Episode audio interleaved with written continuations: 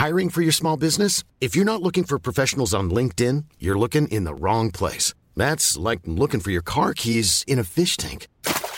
LinkedIn helps you hire professionals you can't find anywhere else, even those who aren't actively searching for a new job but might be open to the perfect role. In a given month, over 70% of LinkedIn users don't even visit other leading job sites. So start looking in the right place. With LinkedIn, you can hire professionals like a professional. Post your free job on linkedin.com/people slash people today.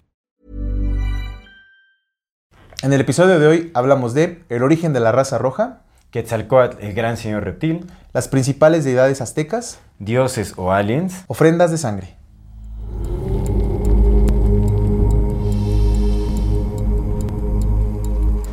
Bienvenidas todas las personas que nos ven y nos escuchan. Esto es Amor Fati. En la infinita brevedad del ser. Yo soy Aldo Acre. Yo soy César Jordán. El tema de hoy es el Panteón Mexica, dioses que exigen sangre.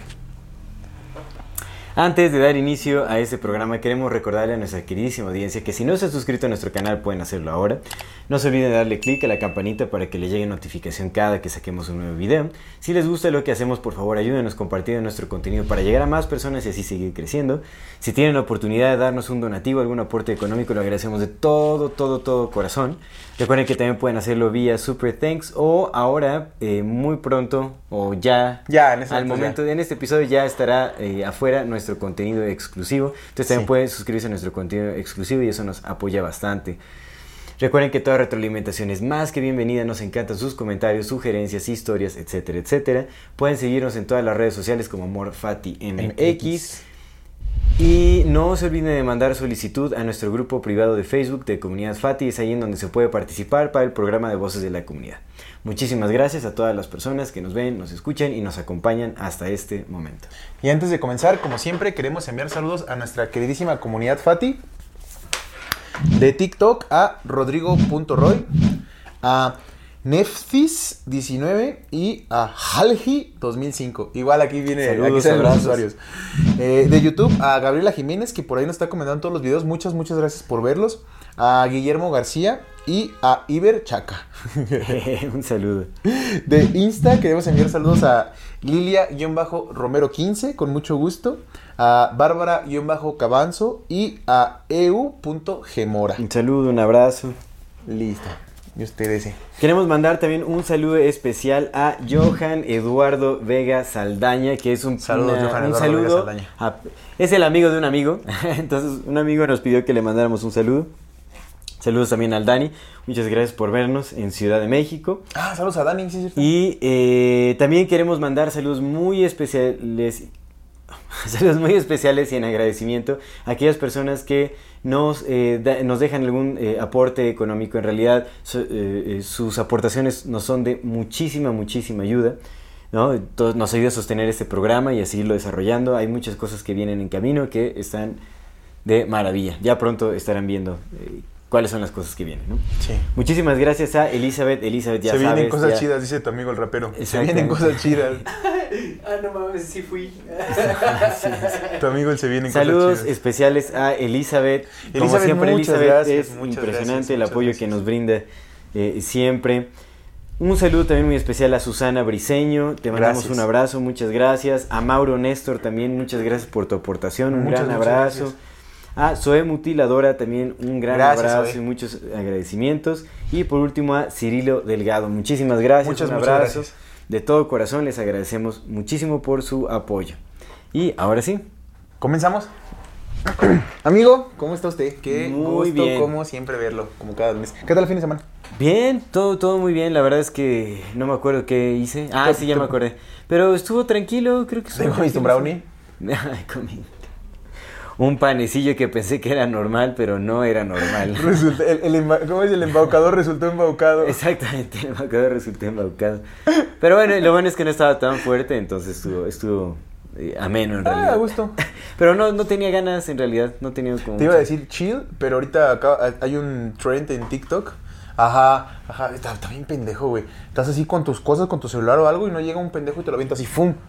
Y te destruye tus cosas y te dice, de chill, de chill. Y el otro baboso le dice, ah, de chill, pues sí, está bien. O ves a su novia, ¿no? O ves a su novia, ajá, o te dan un chingadazo, o te hacen así cosas bien culeras y te dicen, de chill, de chill. Y el otro baboso, pues, pues, seguimos trends, ¿ah? De chill, y pues... Ah, de chill, de chill. Ok, está muy raro, no he visto esas madres. No, está estas... ten- está. Es que el mundo ya es muy Sí. raro, amigo. El mundo ya es muy raro. Ya, yo creo que vamos a tener que dedicar un programa especial a lo más absurdo de la humanidad, así como sí, absurdismos humanos. Para el contenido exclusivo, suscríbanse. Ah, exactamente, sí, Oye, bueno. qué loco, O para el contenido, No, bueno, sí, ya sí lo decidiremos, bueno. ¿no? Pero, sí estaría bueno, ¿eh? Lo más absurdo. y es que lo más absurdo se puede ver un montón de cosas, güey. El TikTok es muy, muy extraño. Chinos los queremos mucho, pero, pero qué extraños son. Sí, sí, es muy extraño. ¿Viste todo este pedo que quién sabe si es cierto? Ah, porque yo no vivo en China, pero no sé si has visto este pedo que dicen que, en- que en TikTok en China tiene prohibido justamente que, el, que ese contenido se viralice. El contenido basura que nosotros recibimos con muchísimo gusto, en TikTok está prohibido. En China está En prohibido. China. En China. O sea, el- sí, el TikTok de Occidente es distinto al Exactamente. que reciben los chinos. Quién sabe, ¿no? Porque pues yo no estoy allá, pero dicen que en China, por ejemplo, o sea, lo que el- su algoritmo está planeado es que para contenidos educativos, contenidos de propaganda, por supuesto, ¿no? Del Partido Comunista Chino, pero son cosas que para que te preparen en vez de lo pues, que nos dan a nosotros. pues tiene sentido, yo no he visto a ningún chino en TikTok. Yo he visto tendencias como coreanas o cosas así. O los pero, hindús. Ajá, hindús. Pero chinos, no, el humor de los hindús es de repente, bueno, Son muy raros, ¿no? generalizaciones, es pues, muy infantil, es muy infantil la cultura ya. O sea, si ves las películas de De Bollywood, de la. India, no, en serio son así. O sea, si aquí Hollywood ya está para, en serio, Sí, para reírse. así mal plano, o sea, Sí, que dices, sí. no manches, o sea, esto ya nos están viendo la cara. Bollywood es una cosa infantil, o sea, necha- neta es, eh, son películas hechas para un público adulto infantilizado a más no poder. Y eso, imagínate, yo fui a la India hace 10, hace más de 10 años. Qué entonces- curioso, ¿no? Que en el país del supuesto mayor crecimiento espiritual Sí. vengan esas cosas. Sí. Y la neta sí era Muy algo extraño. muy generalizado, porque son películas taquilleras así cañones. Digo, yo hasta participé como en tres películas de extra. ¿A poco? Sí, pues te pagaban un dinerito, o sea, no caía mal, pero era aburridísimo de estar horas ahí en el set. O sea, ¿Y, y de qué saliste? De, de extra en una uno? boda, como de extra en una boda. Y eh, no aprendiste de estar horas en un set, ¿verdad? eh, que estuve de hora. ¿Extra en una boda? En una boda, ¿qué- ¿en qué más? ¿Que eres como invitado? Ah, como ahí parte de, o sea, Ah, qué de fondo, chingón, o sea, de qué fondo. chingón, Ajá. Ya, ya no me acuerdo, hubo otra, pero ya ni me acuerdo qué, qué hice en esa, ya ni me acuerdo en, en otra. Y bueno, y también participé en un doblaje, en un doblaje de una película inglesa, Ajá. súper raro ahí, o sea, pero... O sea, una película inglesa que tenía doblaje en inglés para eh, los eh, indios de... Sí, pues para, Ah, pero para, la inglés población indio. india. ¿Para inglés indio con ese acento o qué? No, era eh, pues, acento inglés. Era acento inglés y me pidieron hacer como una parte del doblaje que se les había dañado en la producción. Entonces hice como parte de ese doblaje ¿En inglés? en inglés. Órale, ¿qué locochón? Y, y ya no, me- no me acuerdo en las otras en qué participé. Sí, en la tercera sal- salí de Jesucristo, así, normal, X. pues eran así como... A gusto. peli- Sí, o sea, estuvo, o sea, pues sí fui como a tres de esas. Judas Iscariote. Pero solo en, solo en una sí me llegué a ver. Sí me acuerdo que con el compito con el que fui así encontró la película y ahí salíamos en, en un par de escenas de ¡Ay, fondo. qué así buena como- onda! Sí, ahí, ahí me dieron una camisa de tipo confeti, man, así horrible. No, allá los gustos también, así. No, Son no, diferentes. No, no, no. no. También, también he visto este, este- este tema de que la música creo que está en otros compases. Aquí están compases Sí. de 4, 8 y 12 y 16, no múltiplos de 4. Según algo así que había como visto, creo que la música ya es de compases de 3. Puede ser. Fíjate que no puse atención y tampoco lo he estudiado. Por eso nos suena muy distinto. Sí, sí, puede ser. Es que suena como... Sí, suena como muy Que digo, a mí los cantos que me encantaban allá, o sea, los, los cantos del Islam en las mañanas, así de los templos musulmanes. ¡Ay, qué misticismo tan ¿Sí? hermoso! No, no, no, despertar así a las 6, de, ca- o sí, entre 6 y 7 de la mañana, con unos, o sea, un silencio así como con los, los- las aves y todo, y de repente el canto así. Órale. Unos cantos así que, no, no, no, hermosos, hermosos, hermosos. A mí me encantaba eso. Pero ya, lo- o sea, como los cantos así de la industria de Bollywood, ay, no, eso Sí, los de-. Y luego los bailes rarísimos. Hay unos bailes que están chéveres, pero hay unos bailes que están así súper absurdos. Te digo, yo me aventé, con mis secuestradores me aventé varias películas de Bollywood. Sí, literal, me aventé varias películas de Bollywood con estos compas. No, o sea, ya eran adultos, o sea, que un- uno de mis cuidadores era adulto mayor y ah, embobadísimo con una película súper bruta. Sí, de esas de las que el protagonista da un golpe y manda como a Eh, eh, 50, así, ¿no? Así a volar. Así, y era la Simón. película más taquillera del momento. O sea, que todo el mundo estaba viendo así como esas películas y ellos así súper embobados y la veían una y otra vez. O sea, me eché la misma película como tres veces y ellos como, oh, así ¿Y por qué no se suceda eso, güey? Ay, no sé. Allá es muy sumisa, yo creo que la, la cultura es muy... Sí, sí, son... Qué son extraño, carnal. Qué extraño, porque si no las venden como algo bien distinto, ¿no? Están configurados. Es que, Como es que sí hay, es que sí hay un gran misticismo por allá, pero pues también el misticismo no es lo que creemos que es, entonces pues romantizamos mucho también lo que se ve Sí, por ¿verdad, allá. amigo? Digo, o sea, yo ahorita ya tengo una visión muy distinta de todas las cosas que vi y presencié por allá, pues yo estaba encantado en ese entonces, imagínate, 20 años. Pero que te encontraste cosas bien chidas, ¿no? Como Sí. cuando te iban a saltar No, los monos, no, la cobra. Exactamente, sí, sí, cuando, cuando me secuestraron, no, cosas bien bonitas. El, tu búfalo de agua. Un pelo de agua, sí, sí, me nalguearon varias veces en... Bueno, una, me nalguearon una vez, una vez, creo que sí, nada más una o dos ¿Pero qué hacía el pasar o qué? Sí, entré a un, como un barcito y así sentí una un- así de cajón y yo volteé y, y un vato cerrándome el ojo y yo ¿qué? y aparte era un vato que estaba abrazando a su novia. No mames. Sí, yo así como ¿qué onda con este vato? No, así que ¿Pero se veía que era de la India el vato? o- Sí, sí, sí, era de ellos, era local, así se me quedó viendo así cerrándome el ojo. y No así como- mames. no sé si quería aventurar ahí con ¿Te- te quería la cambiar por ahí? novia ¿No o algo así, no sé, raro, muy raro. Órale. Yo solo me quedé así como muy sacado no sé si es una expresión como de no sé cómo reaccionar a esto, solo seguiré caminando. Y solo seguí caminando ya, ¿no? Pero en, en ese entonces estaba muy, muy agresivo y la cosa hacia las mujeres estaba así súper fuerte. ¿Allá? Pero sí. Sí, pues también viajé, en el tiempo que viajé con una amiga, uf, también así, pues tocó, o sea, ya hasta nos estamos metiendo en problemas supuestamente con la mafia, quién sabe qué, porque pues un vato ahí, sí, a ella sí le tocó que la, pues la toquetearon pues, más de un par de veces, pero así descaradamente, No, ¿no? eh. Sí, mal plan, entonces pusiera reclamar y todo un rollo ahí, pero bueno. Sea, está como muy normalizado ese pedo ahí. Pues en ese entonces estaba, al parecer ya hubo como nuevas campañas justamente para atacar como la, la misoginia, el acoso, porque había muchas violaciones en la India. Es que ve eso, por ejemplo. En la India era uno de los, de los países con mayor índice de violación. A mujeres específicamente, sí. Sí, o sea, hay, cosas, o sea, India, por ejemplo, es uno de los principales exportadores de, de piel vacuna, cuando ya es, es ilegal. Es ilegal, pero es el segundo país más exportador de, eh, de piel ¿Cómo crees? vacuna. ¿No se supone que son Es sagradas? ilegal, sí, pues sí es ilegal. Pero exportan ilegalmente y obviamente pues en los países que es legal todo eso pues les vale gorro. claro, claro. ¿Qué raros son los, indi- los indios? Indios, ¿Son sí, se les Indios. dice indios pues, de, la Indios de India, la India. Porque hindús son los que Es la religión. ¿no? pero. Que hay un montón de religiones también, que los jainistas, ¿no? Y- Muchísimo, sí, sí, sí. Qué loco, amigo, qué loco. Está muy interesante cómo se vive la vida por allá, pero... Pues mira, hablando de religiones, vamos a, a entrar de lleno al tema, ¿no? Y diversidad de deidades. No, porque también allí es, es vastísimo todo. Sí, tienen muchas deidades, ¿verdad? Sí, habría que analizarlo todo también. Es que es muy extraño, amigo. De verdad que sí es muy extraño porque. Pues se supone que de ahí vienen los iluminados, ¿no? Lo que nos vendieron como los iluminados. Y se supone que los iluminados ya trascendieron y entendieron que todo está hecho de la misma cosa. Sí, pero cuando te das cuenta, ¿cuál es el producto que deja el iluminado? Una sociedad y con jerarquías eh, eh, clasistas, con altos índices de, po- de pobreza, de Conta- acoso, de crimen, contaminación brutal. No, no es posible que, que- que se sigan bañando en el río Ganges viendo cómo está. O sea, de entrada no es posible que siendo su lugar tan sagrado, tan, tan sagrado que es, que siguen bañándose ahí y no lo hayan defendido. Sí, sí, sí. De sí. entrada. Está súper. Yo, mira, es una anécdota chistosa que me pasó. Una vez estaba en una, en una barquita ahí en la, en la India, como una especie. Nos daban como tour en, en una balsa. Ajá. Este, en el hostal en el que nos quedábamos, ¿no? Así ¿Pero ahí como en las, en tardes, en, la- en el Ganges, en las tardes o en las mañanas. Estaba incluido, entonces nosotros aprovechamos ambos viajes, así como para. Ajá, ajá. Entonces nos íbamos a, nuestra, a nuestro paseo. eh, ¿Cómo se le llama? Matinal y ve- vespertino. Vespertino, es el ya como Es más la tarde. ¿no? El de la- es como tarde noches. Sí, se ve bien bonito porque están todas las velas y todo, o sea, se ve bien bonito el Ganges, ¿no? Y aparte era como el tour para ver un ritual que se le llaman el puya.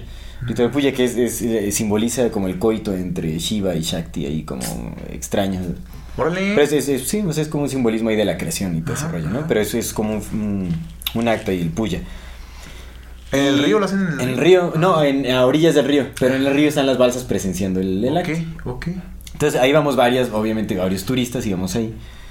Y este, y en una de esas así me dan unas ganas de hacer del baño, pero pues quedaba todavía como una hora de... ¿De camino? ajá, porque aparte preguntó, ¿quieren quedarse a ver el, el ritual? Y, yo fui el único que dijo no. Entonces perdí. Entonces ya me estaba... ya me estaba meando. Entonces dije, pues no puedo, contar, había como que 10 personas más, ¿no? Entonces, pues no manches, ¿no? El único güey que tenía ganas de ir al baño y les quería Todos arruinar querían el ritual, sí, sí, sí, pues sí. Entonces fue como rayos, ¿no? Entonces estaba yo así como, ¿qué hago, no? Así. Entonces dije, no, pues voy a preguntar. Aparte estaba bien pachangas, ¿no? Estaba pachequísimo yo. No, así, bien pacheco. ¿La mota de que- la, de la India está chida? ¿O es como cualquier otra mota? Pues allá, allá lo que está chido es el hashish. El hashish. Ah, Sí, pues sí. Sí, la, la weed ¿No? muy, muy panteonerona la que conseguimos. No, Escuchamos leyendas de ciertas áreas en donde había una bien chida. ¿no? Sí, Pero- bien locochona. Sí, no, no la. no. El hashish. Ah, el hashish. Pero bueno, estábamos ahí, ya, bueno, obviamente no estamos recomendando esto. Eran otros tiempos, nuestra perspectiva ha cambiado. Todo Sí con cambiado. mucha moderación. Sí. La dosis es determinante. le- eh, Como en todo el valor terapéutico es- sí. es a lo que hay que poner la atención. En sí, fin. sí, sí.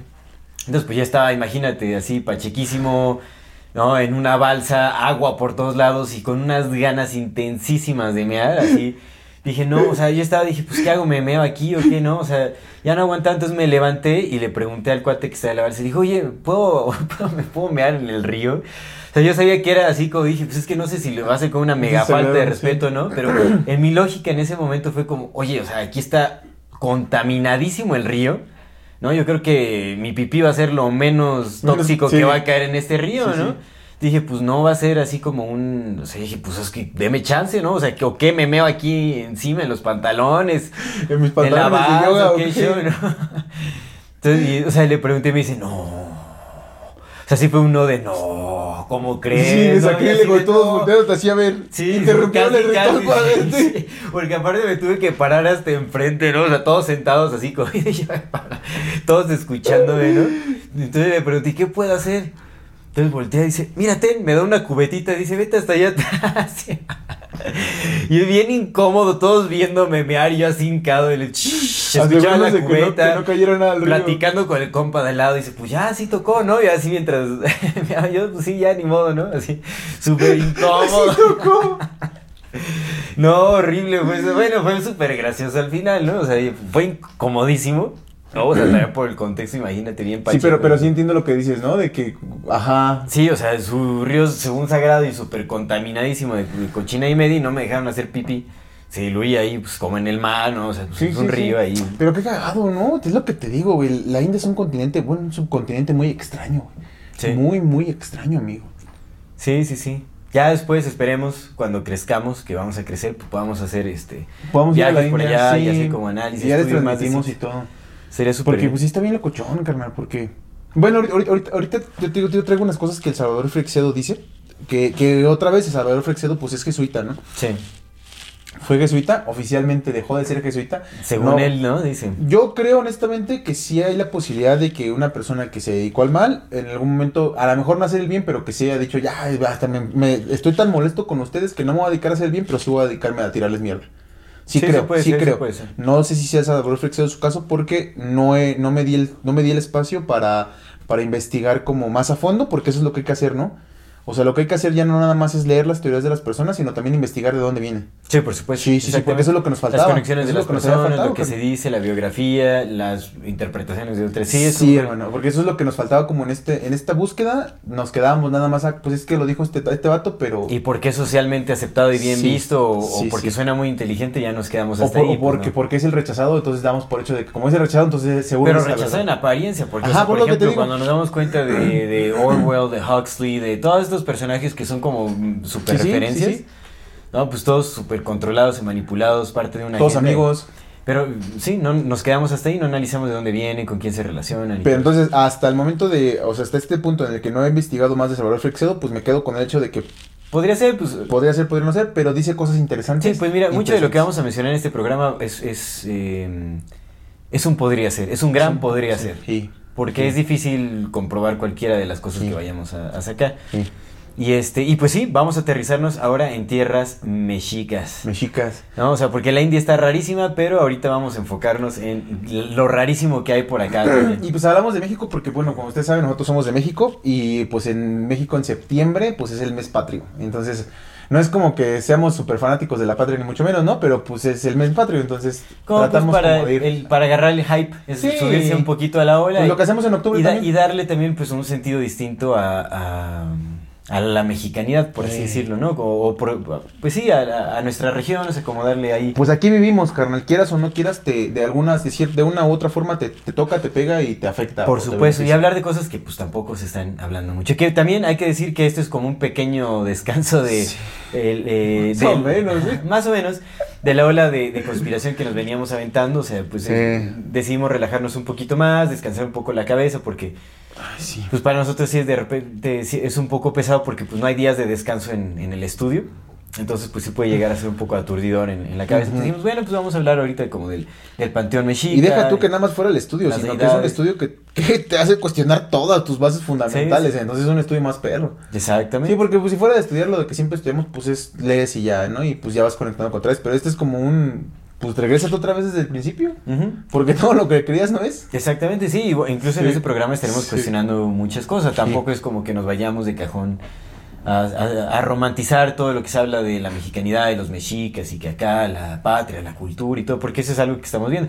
Ya con el episodio anterior se habrá visto que el chamanismo es... es es parte también de lo que eh, el bueno el neochamanismo es parte como de este eh, mala interpretación o, o- o interpretación con base en manipulación mediática que se ha dado, que ha creado justamente todas estas olas de falsos chamanes, de, de nuevas culturas, que de la nueva toltequidad y que de las nuevas Que los cuatro acuerdos y que... de los toltecas, ¿no? Sí, los toltecas nadie los conocía, ¿cómo y también cuatro todo, o sea, pues ahorita también hay una corriente grandísima de temascaleros. Ojo, no quiero tampoco señalar a nadie, ni generalizar, ni decir que todos son malas personas, Pero que no tienen tú- buenas intenciones. Ah, sí. Pero tenemos también que eh, caer en cuenta de que no hay estudios profundos que le den validez a las supuestas bases en las que se basan estas tradiciones en la actualidad. Sí. Yo antes pensaba que pues, sí, seguramente tienen su, su transmisión Oral. oral, pero pues si te das cu- cuando empiezas a estudiar lo que se hizo, o sea, ni siquiera se sabe realmente de dónde venían los, eh, los aztecas, ¿no? con los aztecas es antes de que se establecieran, Sí. que después se le llamó mexicas. Sí, sí. Ni siquiera hay datos concurrentes de dónde vienen los... Se sabe que vienen de otras tierras Sí. Que muy posiblemente ni siquiera sean las Américas. Entonces también como que todo ese sentido megapatriótico y que uh, la mexicanidad y todo, y ni siquiera se conocen las verdaderas raíces, o sea, pues al final se está parando en una incertidumbre y se están queriendo colocar certidumbres en donde no las hay. Entonces, pues también hay, que- hay que ser humildes y aceptar que muchas de estas tradiciones ni siquiera son... O sea, para empezar, ni siquiera son cercanas a las tradiciones Sí, de lo que se conoce de los mexicas. sí, sí, para empezar, ¿no? Y ahora, y mucho menos van a ser cercanas a las tradiciones de donde nacen estas tradiciones que ya son recientes, son tradiciones más recientes también. Además, fíjate, a mí me, a mí, creo que muchas veces te lo comenté, a mí siempre me da mucha risa como la, y esto no es de por lo que hemos descubierto, eso fue desde siempre, y ahí están los programas donde lo siempre lo, lo he mencionado, ¿no? Me da mucha risa como, como, pues la bandita que se, que se autonombraba de la mexicanidad, la tomaba, ¿no? Porque decían, no, es que nuestros abuelos y nuestros abuelos y nuestros ancestros, nuestro verdadero país, a ver, los mexicas fueron casi todos exterminados, si no es que todos exterminados, ¿no? Y los que no se exterminaron se supermezclaron. Y entonces nuestros abuelos, pues quién sabe, porque los míos, los míos, pues mi, yo, yo nací en Nayarit, entonces tengo más sangre cora, tepehuana, meji- mexicanera y otras cosas que, que mexica, ¿no? De mí ni se diga. y ni hablemos mejor. Así de- Mi papá, mi papá es de, una zona donde había mazaguas.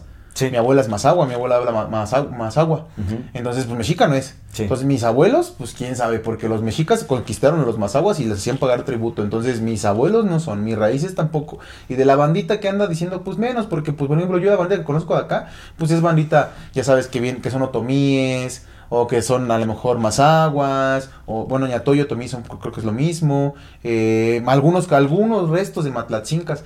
Entonces, esta bandita que por lo menos en la zona en la que vivimos se autoadjudica la mexicanidad, pues están bien erróneos porque pues no eran. Sí, ya también hay una gran mezcolanza, el mestizaje está... Hermanos, si algo somos, somos mexicanos. Y eso, por decir algo, o sea, por decir algo que somos mexicanos, y, ese- y este México empezó, pues con esa mezcolanza que ya está bien extraña. Entonces, este respeto a nuestras tradiciones, pues tampoco es, porque hay que recordar también que los mexicas, los acolguas, los tecpanecas, los tlaxcaltecas, los purépechas, los huicholes, los yaquis, los chichimecas, los mayas, toda esta bola de compitas, ellos mismos se entendían a ellos como, como reinos, es decir, países separados por completo. Sí. No se veían ni como hermanos ni como primos, se veían como reinos distintos. Sí, y muchos de ellos tuvieron conflictos. Exactamente. Sí, o sea, no se reconocían entre No sí. era una gran nación y no, los bichos mexicas llegaron y dominaron a todos los demás bola de, de que estaban ahí A y los obligaron a pagar tributo, pero no eran una sola nación. Entonces, que se nos quite esta romantización del de la mexicanidad y del,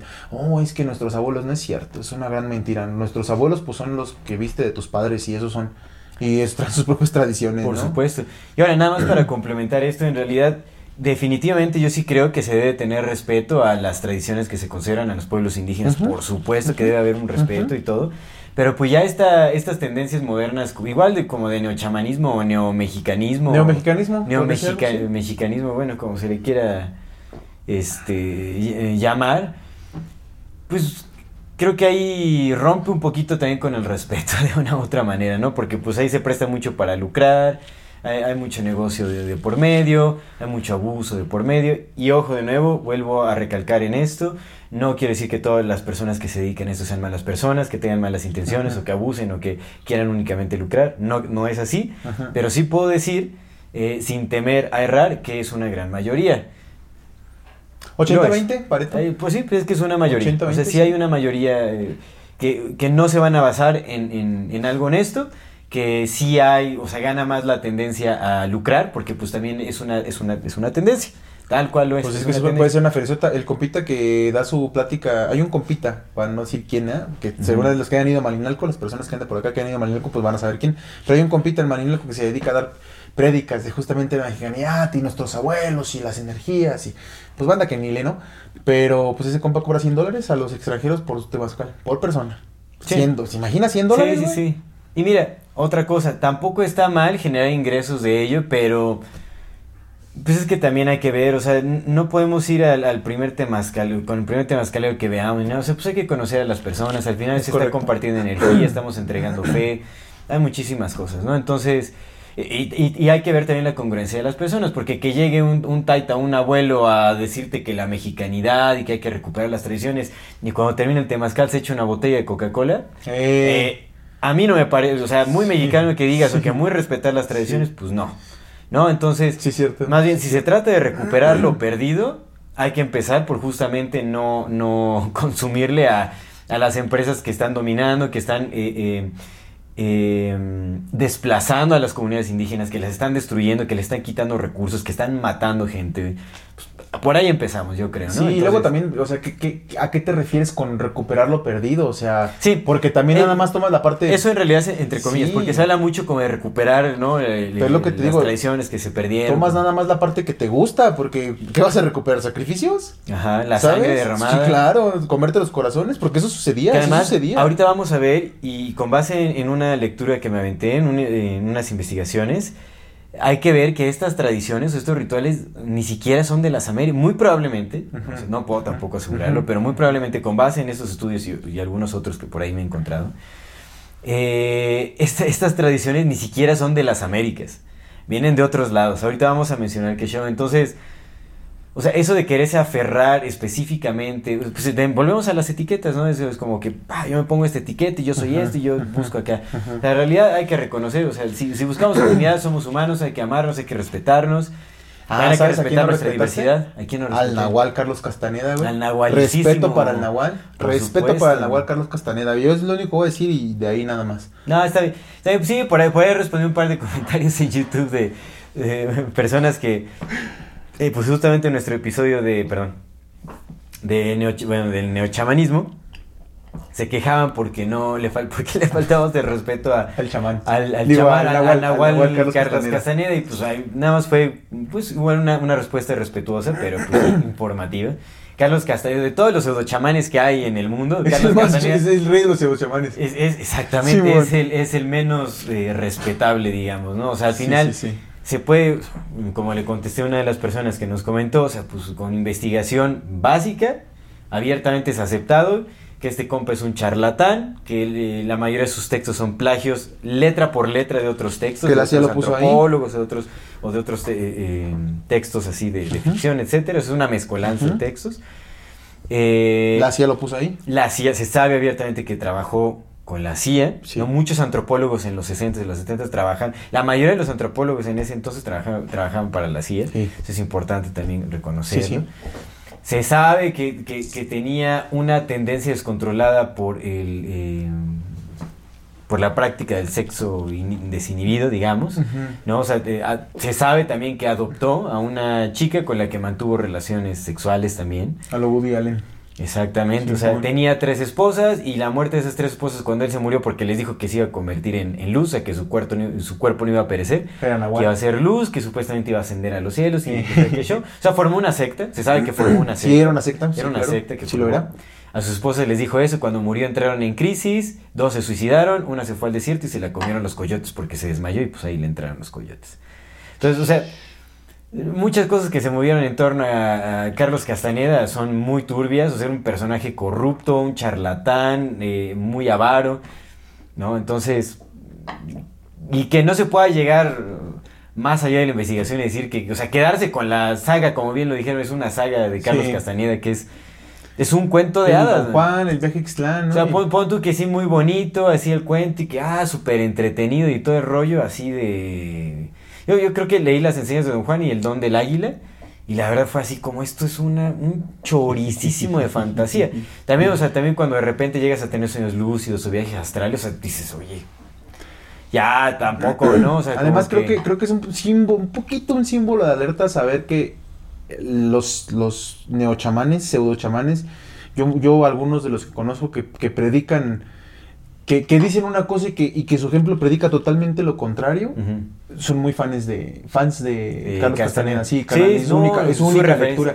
Y luego, por ejemplo, dice el compita, es que no ha leído Carlos Castaneda, más bien es que tú nada más has leído Carlos Castaneda, carnal. Ese es el problema. Entonces, no hay que quedarnos, no hay ya no hay que crear ídolos. O sea, sí es como decía el que de McKenna, avoid gurus, follow plants, pero no esas plantas, ¿no? Las plantas. Pues, el- la, La naturaleza, evi- Exactamente, evitar gurús, ¿no? Ya, honestamente, evitar todo tipo de gurús, incluyéndonos, o sea, no, no, no, no, aquí no hay gurús, aquí estamos aprendiendo junto con ustedes. Pero es eso, ¿no? Como Sí. te puede gustar mucho Carlos Castaneda, te puede gustar mucho lo que dices, pero si lo defines de esa manera es porque nada más lo has leído a él. Sí. Y eso es un sesgo de, de- de información muy, muy grande y no, no está chido permitirnos eso porque nos daña. Ujú. Más de lo que nos beneficia nos daña. Hay que endiosar menos e investigar más. Ey, no, sí, no hay que clavarnos en los personajes, hay que ir más allá, hay que investigarlo todo. Pero pues, respeta el. Nahual, por favor. Más respeto al, al Nahual Carlos Castañeda. Sí, no. Vamos a un programa de Nahuales, ¿verdad? Sí, vamos, a, vamos a hacer. Estaría, estaría bueno. Ya lo mencionamos. No, no, no. Ya, en paz descanse y gloria esté. Pues sí, ojalá que sí, ¿no? Que todas las almas, aunque hayan Sí. sido atroces, pues que tengan des- que encuentren ¿Tú, tú- descanso en tú- algún tú crees que todos merecemos el perdón? O sea, pagar lo que das, lo que debemos, pero una vez pagado. Pues mira, no el soy perdón- quien para decir si lo merecemos o no, o sea, Mm. pero en realidad, pues, en la vastedad del cosmos, ¿quién no? Qué bonito. No, o sea, al final el acto... Esto fue amor fati. No, o sea, pues es que ponte a ver, ¿no? O sea, el acto más atroz en, en la vastedad del universo Sí. no es nada, es un instante. Porque pues el universo también hace cosas bien raras, güey. Te manda un pinche cometa y a ver. Sí, sabemos, sabemos tan poco. Obviamente en nuestro contexto sí debemos darle importancia. No es que querramos minimizar este tipo de situaciones Sí, no, no, atroces, ni mucho No, menos. no. Hay que cambiarlo porque es en donde vivimos. Al final aquí están nuestras familias, nuestros hijos, Sí. eh, padres, madres, hermanos, hermanos, sí. amigos, todo eso. Entonces, pues por amor al, al prójimo, hay, o sea, tampoco hay que minimizar estos actos. Pero para el universo, o sea, en esta inmensidad en que ni siquiera se le conocen límites. Bueno, no sé. Pero no se le conocen límites. Pues, o sea, bueno, yo voy por la idea de que no tiene en realidad límites. Entonces, ¿qué, hermano? Pues que el acto más atroz se disuelve como cualquier otro instante, ¿no? Entonces, Mm. pues en, en, en ese sentido, pues creo que sí todos merecemos el Sí. descanso en algún momento. Y creo que el descanso o la paz es, es una especie de Oh. perdón. Si llegas ahí es porque ha, ha habido perdón. Porque no te creas también. Mira, eh, eh, dañar daña, ¿no? Sí, por supuesto. Cuando, cuando uno daña, también se daña a sí mismo. Y eso uno puede decir, nada, nada, yo no siento nada. Tal vez eso nos hicieron creer. No, no es cierto. Ah, sí, sí, sí. Porque cuando uno Sí, ama, se no. ama. No, digo, o sea, uno, uno no es que nunca haya dañado a nadie, o sea, yo he dañado y, y- y sé que el daño da- duele. Daña, sí, el daño daña, sí. sí, por supuesto. Entonces, a veces, a veces también. Pues ahora sí que en el pecado va la penitencia, decían los abuelos, ¿no? Nuestros abuelos. Ah, los, los abuelos. Nuestros no, nuestros ancestros. Pero es que eso es cierto. A veces, a veces no se, a veces no se ve el daño que te estás haciendo, pero se está haciendo. Y justamente tan te está haciendo que hasta te impide ver cómo te estás dañando por Sí, dentro, ¿no? sí, sí, sí, es cierto. Es así, es Sí, así. se puede el volver un más modo de grande es vida. ese, hermano. Sí. Puede sí, volverse un modo de vida. Pero que no se crea en este- aquí en este lado que, que eso no está cortando, y está lacerando, y está... Sí lo está haciendo, entonces... Que mira, ahorita que estamos mencionando esta cuestión del daño y también ahorita que, que mencionaste la palabra ancestros, Ujú. eh, para recordar, creo que es importante mencionarlo, ¿no? Porque no se trata tampoco de decir, ay, sí, tiramos a la basura la idea de los ancestros. No, no, no, no. pues, Para por nada. supuesto, no. Por supuesto, hay que respetarlos, pero pues también hay que poner los pies en la tierra y hay que darse cuenta de que el daño no solo está ahorita, el daño también viene desde los ancestros. Todos, todos nuestros ancestros también fueron humanos, cometieron grandes errores. Sí. Y creo que uno de los grandes errores en la actualidad es esa romantización de sí, los ancestros, todo lo que viene de los ancestros. Y no cuestionamos nada de lo que viene de los ancestros. Es como absoluta adoración y respeto hacia los ancestros sin cuestionar nada de los errores y pues entonces no hay aprendizaje verdadero. ¿No? O sea, cuando no cuestionas a los ancestros, no estás cuestionando el- eh, eh, tu camino actual, en realidad. Sí. ¿No? O sea, porque pues Sí, sí, sí. mm, las herencias que tenemos familiares pues, son herencias que vienen desde nuestra ancestralidad. Hábitos, há- hábitos que se comparten desde, Mm. ¿no? desde cientos, miles de años. O sea, por supuesto que se van heredando todas estas prácticas. Y, bien importante, cuando se estudia la historia te das cuenta de que se cometieron muchos errores. Y entonces, pues también esta, esta eh, eh, romantización a ciegas pues, nos hace negar todo el daño que se hizo en, en tiempos atrás. Y entonces no podemos ver qué es lo que se tendría que cambiar en, en- en la actualidad. ¿no? Reformar también la historia, encontrar un nuevo sentido a la vida y, y hacer nuevos planteamientos. Por eso hay que tener cuidado con Por- esto. Sí, porque no, no, nosotros somos los nuevos ancestros de alguien más. Entonces, también, ¿no? O sea, si queremos ser merecederos de respeto, pues tenemos que, tenemos que ah, crear ese respeto. Respetando, respetándolo todo, respetando la vida en el momento, y, pero también cuestionando. No, no se te digo, no se trata de tirar a la basura los- la idea de la ancestralidad, sino más bien de analizarla también. Sí. Y verla por lo Sí, que sí. es. Sí, sí. Por supuesto hay respeto porque si no no estaríamos, no estaríamos aquí. Pero hay, hay que ver también los errores que se han cometido. Sí, no hay que poner en pedestal a nadie, ¿no? A Y, nadie. y por eso también es bien importante que Ah, esta. que esta idea que se maneja en, el, en, en el- la iluminación de, de olvidar com- por completo el pasado, pues hay que tener un poquito de cuidado con eso, ¿no? Porque pues, el pasado te enseña. Te enseña a no repetir los mismos errores. Sí, sí. Te perdonas, no lo cargas, lo ves de lejitos, no lo traes aquí. Sí, eso es cierto, no lo cargas. pero Y lo sueltas, pero no lo olvidas. Sí, el pasado es un gran maestro. Sí. Por supuesto. Y, y la planificación a futuro también es un gran motivador. Completamente. Entonces, igual. eh, El, el apego creo que puede llegar a ser dañino en muchos contextos, no en todos Sí. los contextos, pero sí en muchos. sí, sí. sí. Y este. Entonces, pues bueno, solo analizarlo con cuidado. ¿Sabes qué sí sé que es verdad? ¿Qué? Que las donas de Ancuna Kitchen están bien buenas. Excelente introducción. Sí, sí, yo también me estaba acordando. Este, pues ya saben, como siempre, aquí anunciando. Miren, hazme el favor, tú estás más largo y no me pasas mi cachito. Ay, que están baba. bien buenas las donas de Ancuna Kitchen. Alguna Kitchen hace postres a base de plantas, postres veganos, deliciosísimos, excelentes alternativas saludables, libres de eh, azúcares refinados. De GMOs. Eh, endulzan con stevia, con fruto de monje. Bueno, el chocolate, el chocolate derretible, bueno, el chocolate, la capa, ese sí tiene azúcares, pero digamos es la menor cantidad posible. No todos los postres tienen esos azúcares. Pero la mayoría del postre es endulzado con fruto de monje, o sea, es- es- en realidad es bajo en azúcares. Hay otras galletas que de plano no tienen nada de azúcar, sino son estos edulcorantes naturales. Entonces pueden encontrar una gran diversidad de estos productos que son una excelente alternativa, no solo deliciosa, sino también nutritiva y saludable. Eh, busquen Ancuna Kitchen, así como eh, está en sus redes sociales. Aquí les va a aparecer la, la franjita con los datos. Hacen envíos a toda la República y en sus eh, sitios web pueden ver la gran diversidad de opciones que tienen de postres. Hagan sus pedidos, no se pierdan de probar estos deliciosísimos postres, la verdad es que están riquísimos. Ya han visto cómo en, en nuestros episodios anteriores nos atascamos con estas delicias. Y pues bueno, muchas gracias Ancuna Kitchen por patrocinarnos con estas delicias. Muchas gracias. Además- hagan sus pedidos. Ah, el código. Sí, eh, hacen su compra con el código AMORFATIMX, se les da un 10% de descuento, no lo olviden. Además, si les caemos bien y nos aprecian, sí cómprenles para que no sigan mandando cosas. Porque sí está bien chido. No, y además es una excelente manera de, apo- de apoyar a los pequeños productores, un emprendimiento local, ¿sabes? Algo que está completamente alejado de ser una industria. Entonces, eso es lo que tenemos que hacer, apoyar a los pequeños emprendimientos, las eh, iniciativas autogestivas, Sí. etcétera, etcétera.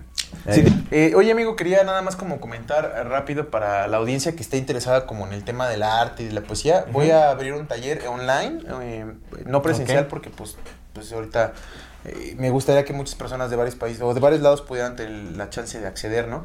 Sí, Pero- mejor, mejor que sea online, más, Sí, más fácil de Entonces va a ser un, tallercito online de, de poesía, de arte, del acto de escribir, más, más que nada del acto de escribir.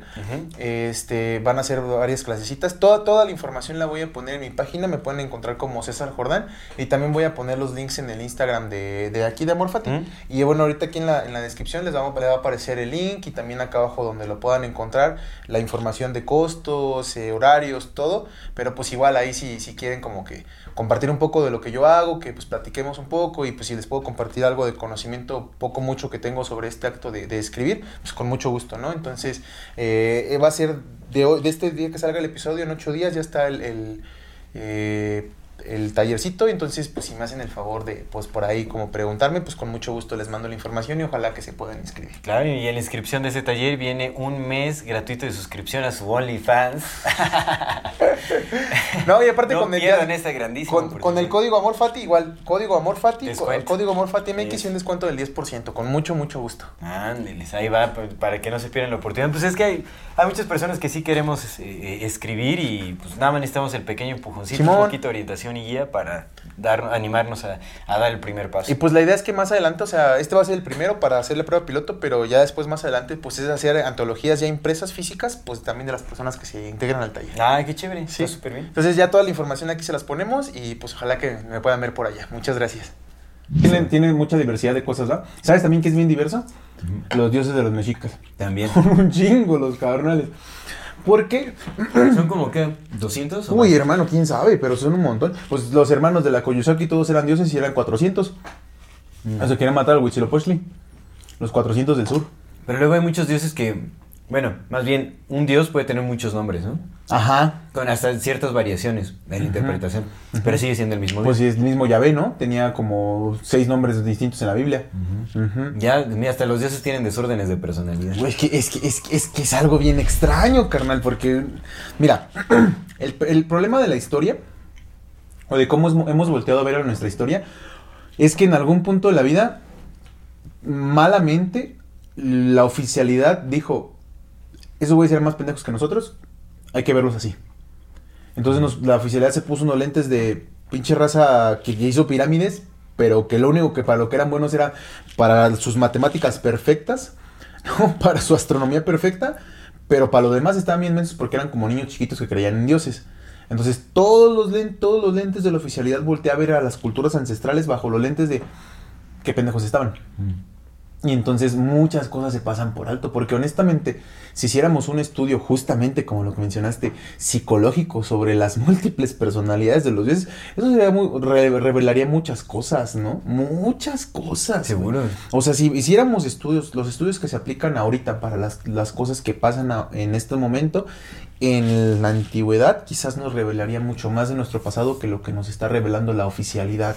Sí, por supuesto, porque independientemente de si el sentido de los dioses es literal o es eh, simbólico, Metafórico, arquetípico, Sí, sí. eh, pues aún así todo este simbolismo guarda mucho significado eh, que le es ot- otorgado por la creencia de las personas. Entonces, al analizar a las deidades, Sí. estás analizando eh, la cosmovisión de las poblaciones eh, que creían en, es- en estos dioses. Ujú, Entonces, de ahí puedes, ujú. puedes sacar una deducción de cuál era su forma de pensamiento. Entonces. Entonces, definitivamente sería muy interesante hacer como un análisis eh, psicológico de qué era lo que representaban to- todos estos símbolos. Que yo siento que debe de haber. Seguro hay. De Yahvé creo que sí hay. Y a ver, ahí. Sí hay, pues es que es el como el más mencionado. Pero... Pero por ejemplo, Jung también hizo mucho análisis de análisis de deidades, ¿no? Creo que. Ah, sí tiene, sí tiene, sí tiene yo. O sea, con ese tipo de análisis seguramente debe haber. Ahora, no sé si esto ya, o sea, este tipo de investigación se haya eh, probado en, en las deidades mexicas, pero sería interesante hacerlo. O bueno, sería pues es bueno. que mira, Tal vez hab- habría que buscar la investigación si es que hay. a ver, si eres Dios y tú creaste todo y tienes el poder de todo, ¿necesitas que te adulen? O sea, ¿necesitas que te adoren? Tan, tan poca autoestima tienes en ti mismo siendo tan poderoso que necesitas crear a alguien para que te adore. Ese es un, ese es un excelente mm, cuestionamiento. Por supuesto, o sea, ya de ahí tenemos la clave de que muy probablemente los dioses de los que se nos habla, pues tienen un ego. Sí. Aque- Lo- de- aquello lo que tiene un ego, loco. aquello que tiene un ego no es eh, eh, él o la creadora de todo lo que es y no es. Entonces, ah, es Porque muy... ¿para qué haces piedras? Por ejemplo, ¿no? Si las piedras no te van a adorar. Haces puras cosas que te adoren. Sí, Entonces, sí, exactamente, sí, ¿no? O sea, como para qué, ¿no? O sea, porque aparte si todo está impregnado con tu esencia, Si todo eres tú. Te imaginas, o sea, qué absurdo es, ¿no? O sea, halagarte todo el tiempo tú solito, así como... No, y te digo, ¿y ¿para qué haces una mesa? Si la mesa no te va a adorar. Haces puras cosas que sí te Que te adoren. adoren, sí. Y las pones todo el bendito día a adorarte. Ajá. No haces otra cosa más que Sí, eso. no, o sea, no, o sea, pues, le- les quitas la necesidad de comer, de beber. Ajá, o sea, adórame, ajá, ajá. Que de esto me alimento. Sí, ¿no? Entonces, de ahí, en- de, ahí, en- de, de de- de ahí- por ese lado entramos en el hecho de que eh, los dioses de los que hablan esas culturas, al menos de la mexica, que es lo que vamos a hablar, eran, pues ahora sí que imagen y semejanza de nosotros o viceversa. Pero no eran esa esencia que impregna todo, no, no son. Eran imágenes psicóticas de... De los inconsciente, De los subestiógenos. No, pero es Buenos días, Luisín. Acá ya, despertó. Es que lo acaban de clonar, lo, lo acaban de clonar otra vez, entonces apenas está agarrando energía. energía, Sí, es cierto. Los clones también duermen, ¿eh? No creas que no. Algunos, el güey. Él sí. Él nos consta Es que clon de sí. los buenos. Es de los... Pero es eso, ¿no? La Como... generación de clon. ya trae el 5G. Ya les dura clon menos la 5G. batería. Obsolescencia programada, definitivamente. Pero, pero es esa parte, ¿no? Como, como entender de, entrada es eso, porque pues es que si tú eres, tú eres la esencia que hace todo, de la que todo emana, pues no ocupas que te adoren, porque ya todo está hecho de ti, ya te, ya te adoran por ser. Y no ocupas ni, ni ciertos sacrificios, no ocupas ni ciertos rituales, no ocupas nada de lo que te... Ni te emputas por si adoran a otro, ¿no? Porque pues tú eres todo, Sí. ¿sabes? Si, te, si adoran al diablo, pues también te están adorando a ti, no te emputas. Sí. Es como yo te hice, güey, no, no hay necesidad. Sí, no, Pero- no, no hay, no debería haber conflicto. Y es eso, entonces lo primero, lo primero, lo primero hay que entender que estos dioses son ególatras. Y hay que partir de ahí. Y si son ególatras, entonces porque tienen una personalidad. Si tienen una personalidad, entonces no son el todo. Exacto. De ahí partimos. Yahvé no es el todo. Era otro más. Pero bueno, ahorita vamos a ese punto. Sí, porque pedía, también pedía sangre. Sí, cabrón. Pero ahorita vamos a ese, vamos punto por punto. ¿De dónde vinieron los, los benditos mexicas? ¿De dónde viene? Mira, La raza roja. Estuve, estuve justamente leyendo un libro de un investigador, un investigador que se llama John, bueno, se llamaba John Paz B. descanse. Newman. Este es un libro de 1848. Ok. O sea, es, un- es una investigación del siglo XIX. 19. Sí. mediados del siglo XIX exactamente. Y me pareció muy... eh, ya les di una recomendación anteriormente de una página que se llama The Rabbit Hole Wiki. Ah. Ahí hay libros que son muy antiguos que eh, pues, eh, las élites no quieren que leas. De hecho, esta, esta página ha sido muy censurada, o sea, no, no está en las primeras búsquedas, ni mucho menos, ¿no? Yo la encontré por navegar en la Deep Web. Creo que si van con el... O sea, si van al link pueden entrar directamente desde la web normal. Simón. Pero, o sea, digamos como que todo su movimiento de redes ha sido muy... eh, muy censurado. Porque ha- hay libros ahí que, o sea, dejan ver muchísimas cosas. Son libros que ya no están en existencia, que no se les han sacado nuevas ediciones. O sea, que son, es información que ya, mejor que se borre de la faz de la, de la. Tierra. Porque de hecho este libro que, que ahorita les voy a comentar, pues es un escaneado. O sea, es un escaneado de, de las Oh. páginas. O sea, no está digitalizado, ni mucho menos. Es, es el, es- el escaneado de... Ahí, ahí les voy a dejar el enlace. Entonces yo, yo siento, y esta es, es una intuición, puede ser eh, correcta, puede ser errónea, puede ser una mezcla de ambas, yo qué sé. Pero bueno, acá hay información que no estaba tan, eh, tan sesgada o tan, eh, pues tan maleada, tan manipulada, ¿no? Yo creo que en ese entonces no había un control tan absoluto sobre ciertas investigaciones que se hacían y todo eso, porque pues realmente se ha visto que se ha hecho un esfuerzo por ocultar muchas cosas todavía, o sea, como de limpiar la, la información que se ha filtrado hasta estos tiempos. Entonces, pues le, le tengo algo de confianza a algunos de estos escritos. Obviamente, eh, intenté investigar al autor, hay, hay poca información del autor. No, escribí otros libros, voy, yo creo que voy a buscar si, lo- si los puedo leer también. O sea, pues definitivamente hay que hacer más investigación, no quedarse nada más ahí, o sea, hay que investigar al autor y todo eso. Pero bueno, me hizo mucho sentido porque pues también empata con varias cosas que el- he leído antes, en especial las investigaciones sobre los fenicios y todo este rollo, y es algo muy curioso lo que viene en este libro. Ujú. Ahora, eh, este libro se llama Origins of the Red Men. Es un libro que está en inglés, el autor es- es, eh, ¿Que sería inglés o es, es gringo? Creo que es inglés, no sé. Los orígenes de la raza roja. Los ori- Ajá, exactamente. Del, de los hombres rojos. así. Pues sí, de la raza roja. Porque, pues, De la raza para ser incluyentes. Exactamente, de La la, raza raza. roja. Los orígenes de la raza roja. Y es muy interesante porque aquí menciona muchos puntos eh, bien importantes. Habla de, bueno, para empezar, en- en- cuando se abre eh, la lectura, eh, empieza con unas investigaciones que se hicieron con el pueblo de Sumay, así le llama, que están en el norte de América Ok. que es una comunidad de nativos americanos que supuestamente conservan las tradiciones más puras de los mexicas. Porque fue una ciudad que estaba un poco eh, más alejada de la parte céntrica, o sea, al estar al norte. Y digamos que en el periodo de la colonización, esta comunidad pasó por desapercibida de las manos de Hernán Cortés. O sea, digamos como que no los notó, no hubo intromisión ahí, no los masacraron, no les impusieron nada y todo. Entonces digamos que esta pequeña comunidad de Sumay, de Sumay, estoy investigando de Sumay, no encontré mucha información, creo que también se podría conocer como Suma, o la comunidad de Suma, que también están al norte de, de América. O sea, están como en la, en la parte más norte, como entre Chihuahua y, y Texas, y bueno, como partes así de... Ajá, ajá. eh, sur de Estados Unidos, norte de México, como por esa área, creo que están los Sumay o los Suma. Hay que investigar más al respecto, pero al parecer son una raza eh, pura, de, lo- pura de, los, de los mexicas, que decidieron no mezclarse con los nuevos mexicas, que ya tenían también sangre española. Ellos sí como que les hicieron el feo y decidieron eh, preservar como su sangre pura. ¿no? Que eso, eh, estamos hablando de que también hay eugénesis ancestral. Sí la hay, sí la hay, por supuesto. Los espartanos. Sí, sí, por supuesto. Sí, hay, hay muchas cosas así. ¿eh? Entonces, es, eh, eh, bueno, en fin, mencionan este pueblo de, de, de Sumay.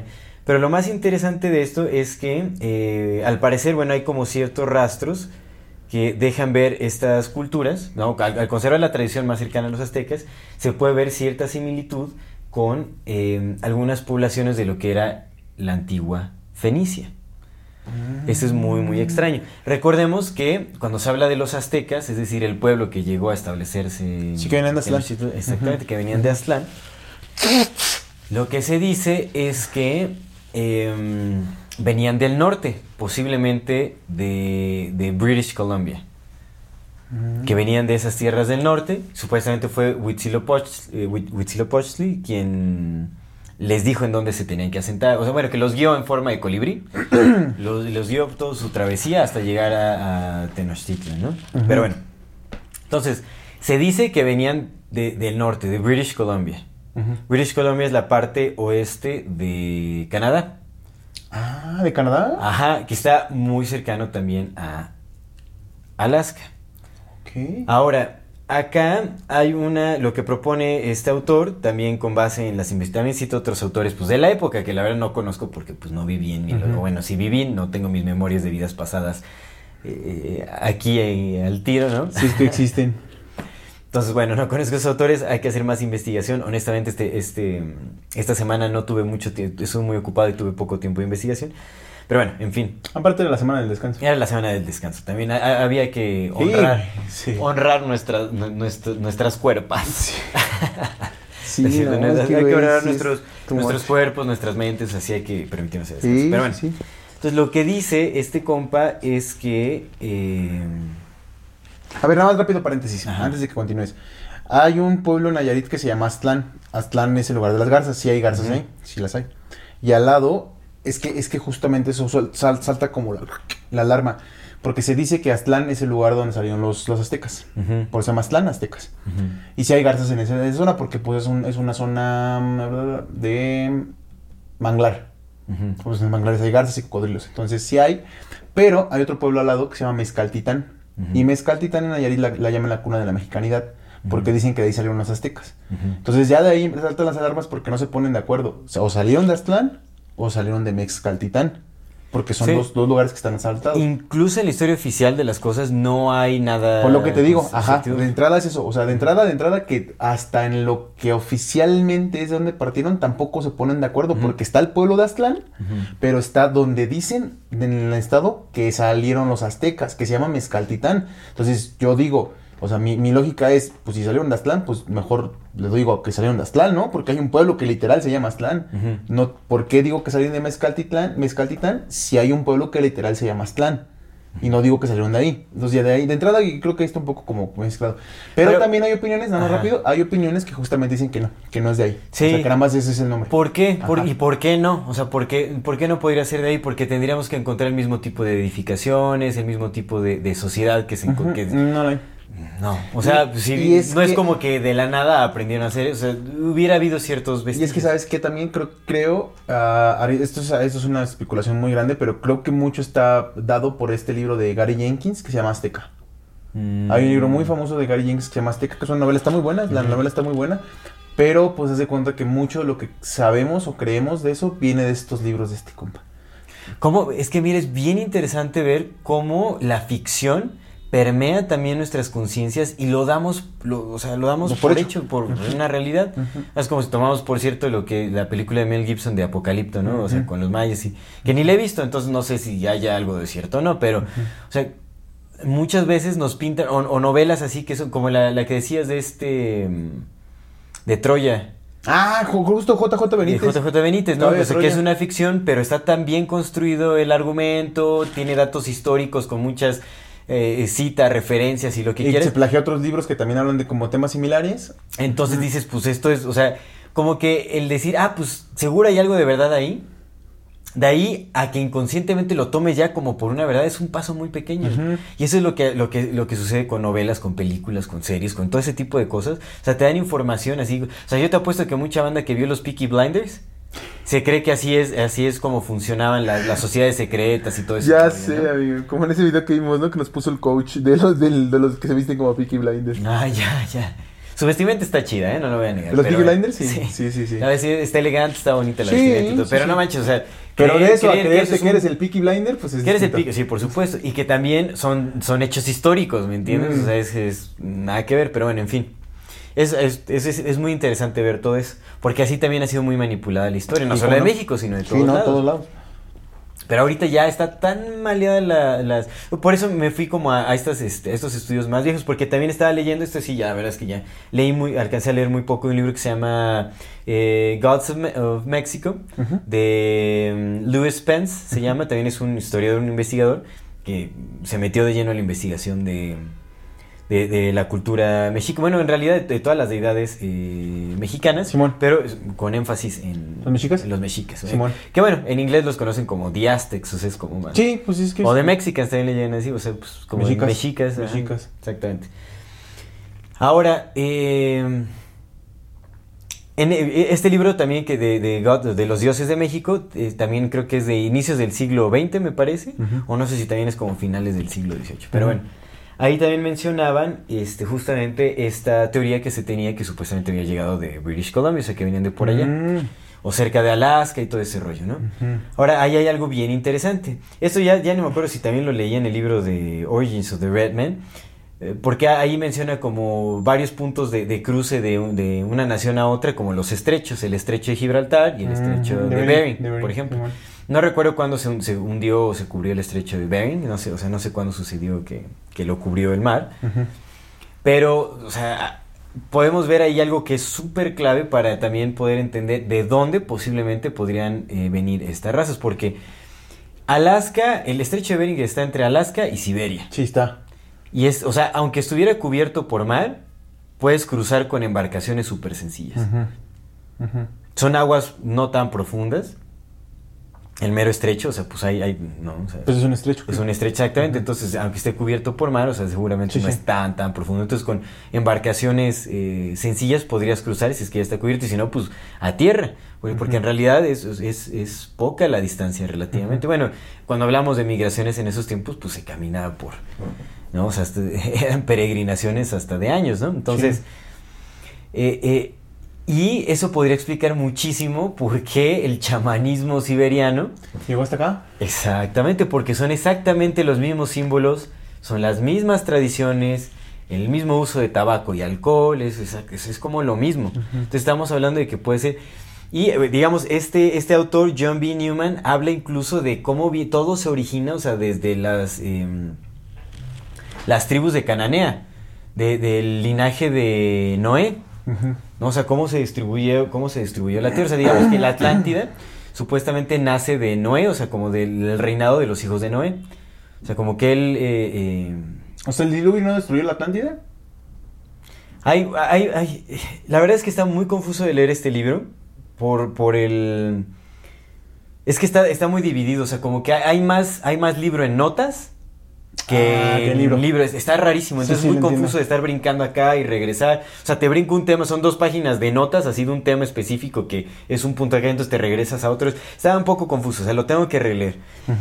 Sí menciona, o sea, menciona mucho el, el relato de, Pla- de Platón, eh, de, de, eh, Critias y Timeo, Ujú. Timeus o Timeo, acerca del Atlántida, y ahí hace como referencias a ciertas cosas, de, de- de- o sea, de, de por qué la Atlántida era real, pero lo que él dice, lo que este autor dice, es que muy posiblemente el, el- el- bueno, la historia de que la Atlántida se hundió, haya sido un mito creado por los fenicios. Eso a mí me, me impresiona. Estamos hablando de que es un libro de 1848. Ok. Un mito creado por los fenicios porque ellos sabían... eh, En realidad, la Atlántida era el imperio inca de los peruanos.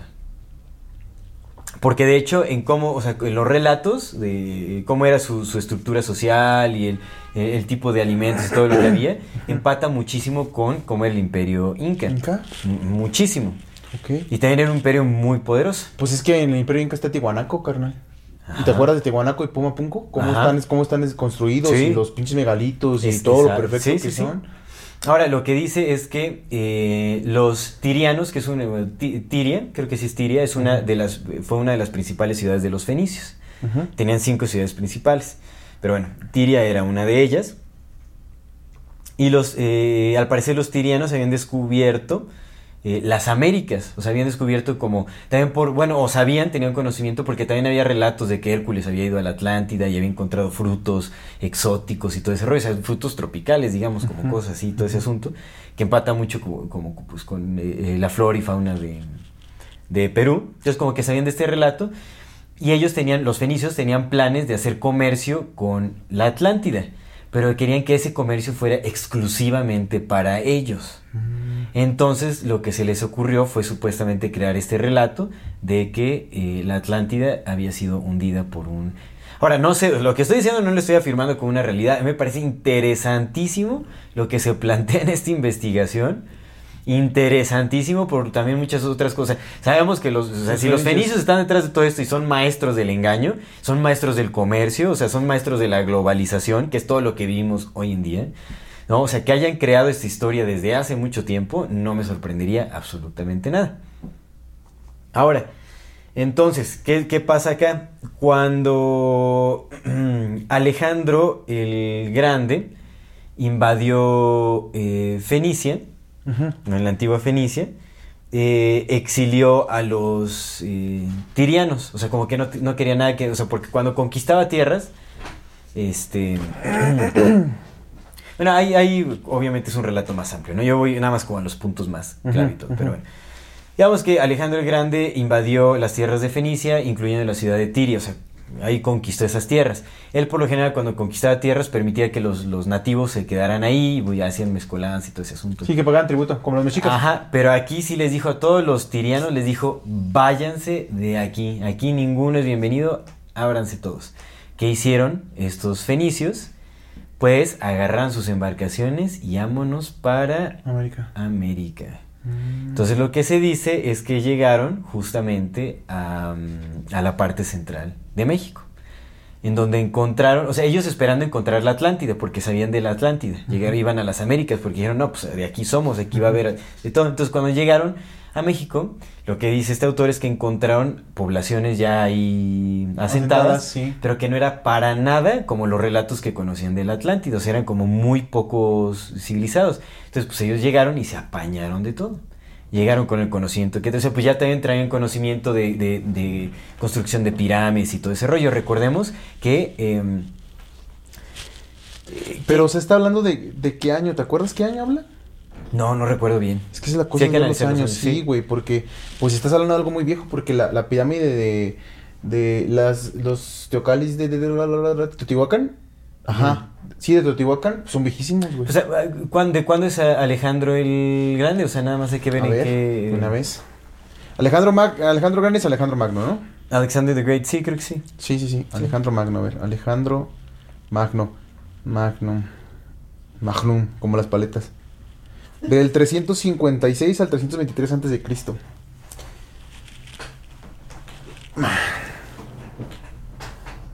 Es que la, la, la- la- y por ejemplo la, la, la cabeza olmeca, güey, que se supone que posiblemente tiene es- 40 mil años. pero eso es distinto, los olmecas no son los aztecas.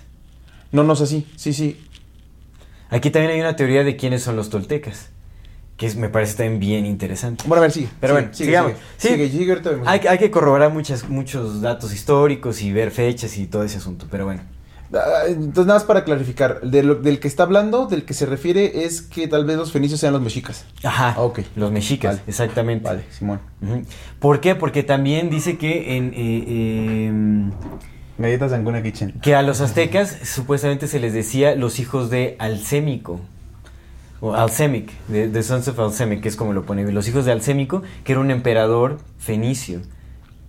Que existía, que era, rico. que era quien. eh, eh, quien eh, ¿Cómo se llama? Quien gobernaba en el tiempo de su exilio. Alcémico. Entonces decían que o sea, los aztecas le decían los hijos de Alcémico porque pues venían de ahí justamente. Y este, y bueno, ahí, ahí dice que hay varias cosas, ¿no? De, incluso dice que en el altar de Copán, que está en Guatemala, que es, es un, un altar ahí muy conocido, que el, el altar Q se llama, curiosamente la Q aparece por todos lados, no sé qué show, pero bueno. Se llama el altar Q de Copán, Guatemala, que es una representación del último evento que vivieron los fenicios antes de su exilio. ¿De Copán? Copán, De Copán, ¿no? ujú, el altar de Q. Se llama altar Q. Al altar Q, Altar. Q. Está súper raro, pero bueno. Y dice que también, o sea, había, que por eso, eso podría explicar por qué hay como eh, ciertas em, depictions, son como ciertas representaciones de, de flora y fauna ¿Esto? que no existía en las Américas. Ajá, es ese.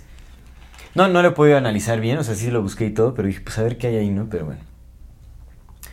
Igual lo ponemos aquí, ¿no? entonces, eh, o sea que supuestamente, ¿no? En, en- varios códices y en, en varias representaciones eh, eh, del arte mexica y todo ese asunto, hay justamente flora y fauna que no era de las Américas, que empataba, y que era justamente más como del, del Medio Oriente y todo ese asunto. Que eso podría explicar. Otra cosa que también eh, relaciona a este autor es el uso de un tinte de una concha que son los murex. El- el- es un caracol marino, murex, Ya te lo envío. Sí. que nada más existe del, en el lado de... Bueno, bueno, en ese entonces se, es- se- se especulaba, recordemos que este es un libro viejo, no sé cómo sean las actualizaciones, pero el- la concha del murex es como el atecocoli, digamos, que es la shanka mm, hindú que es muy similar, pero se supone que en las costas de México no hay registros de, o no había en ese entonces registros de, de murex.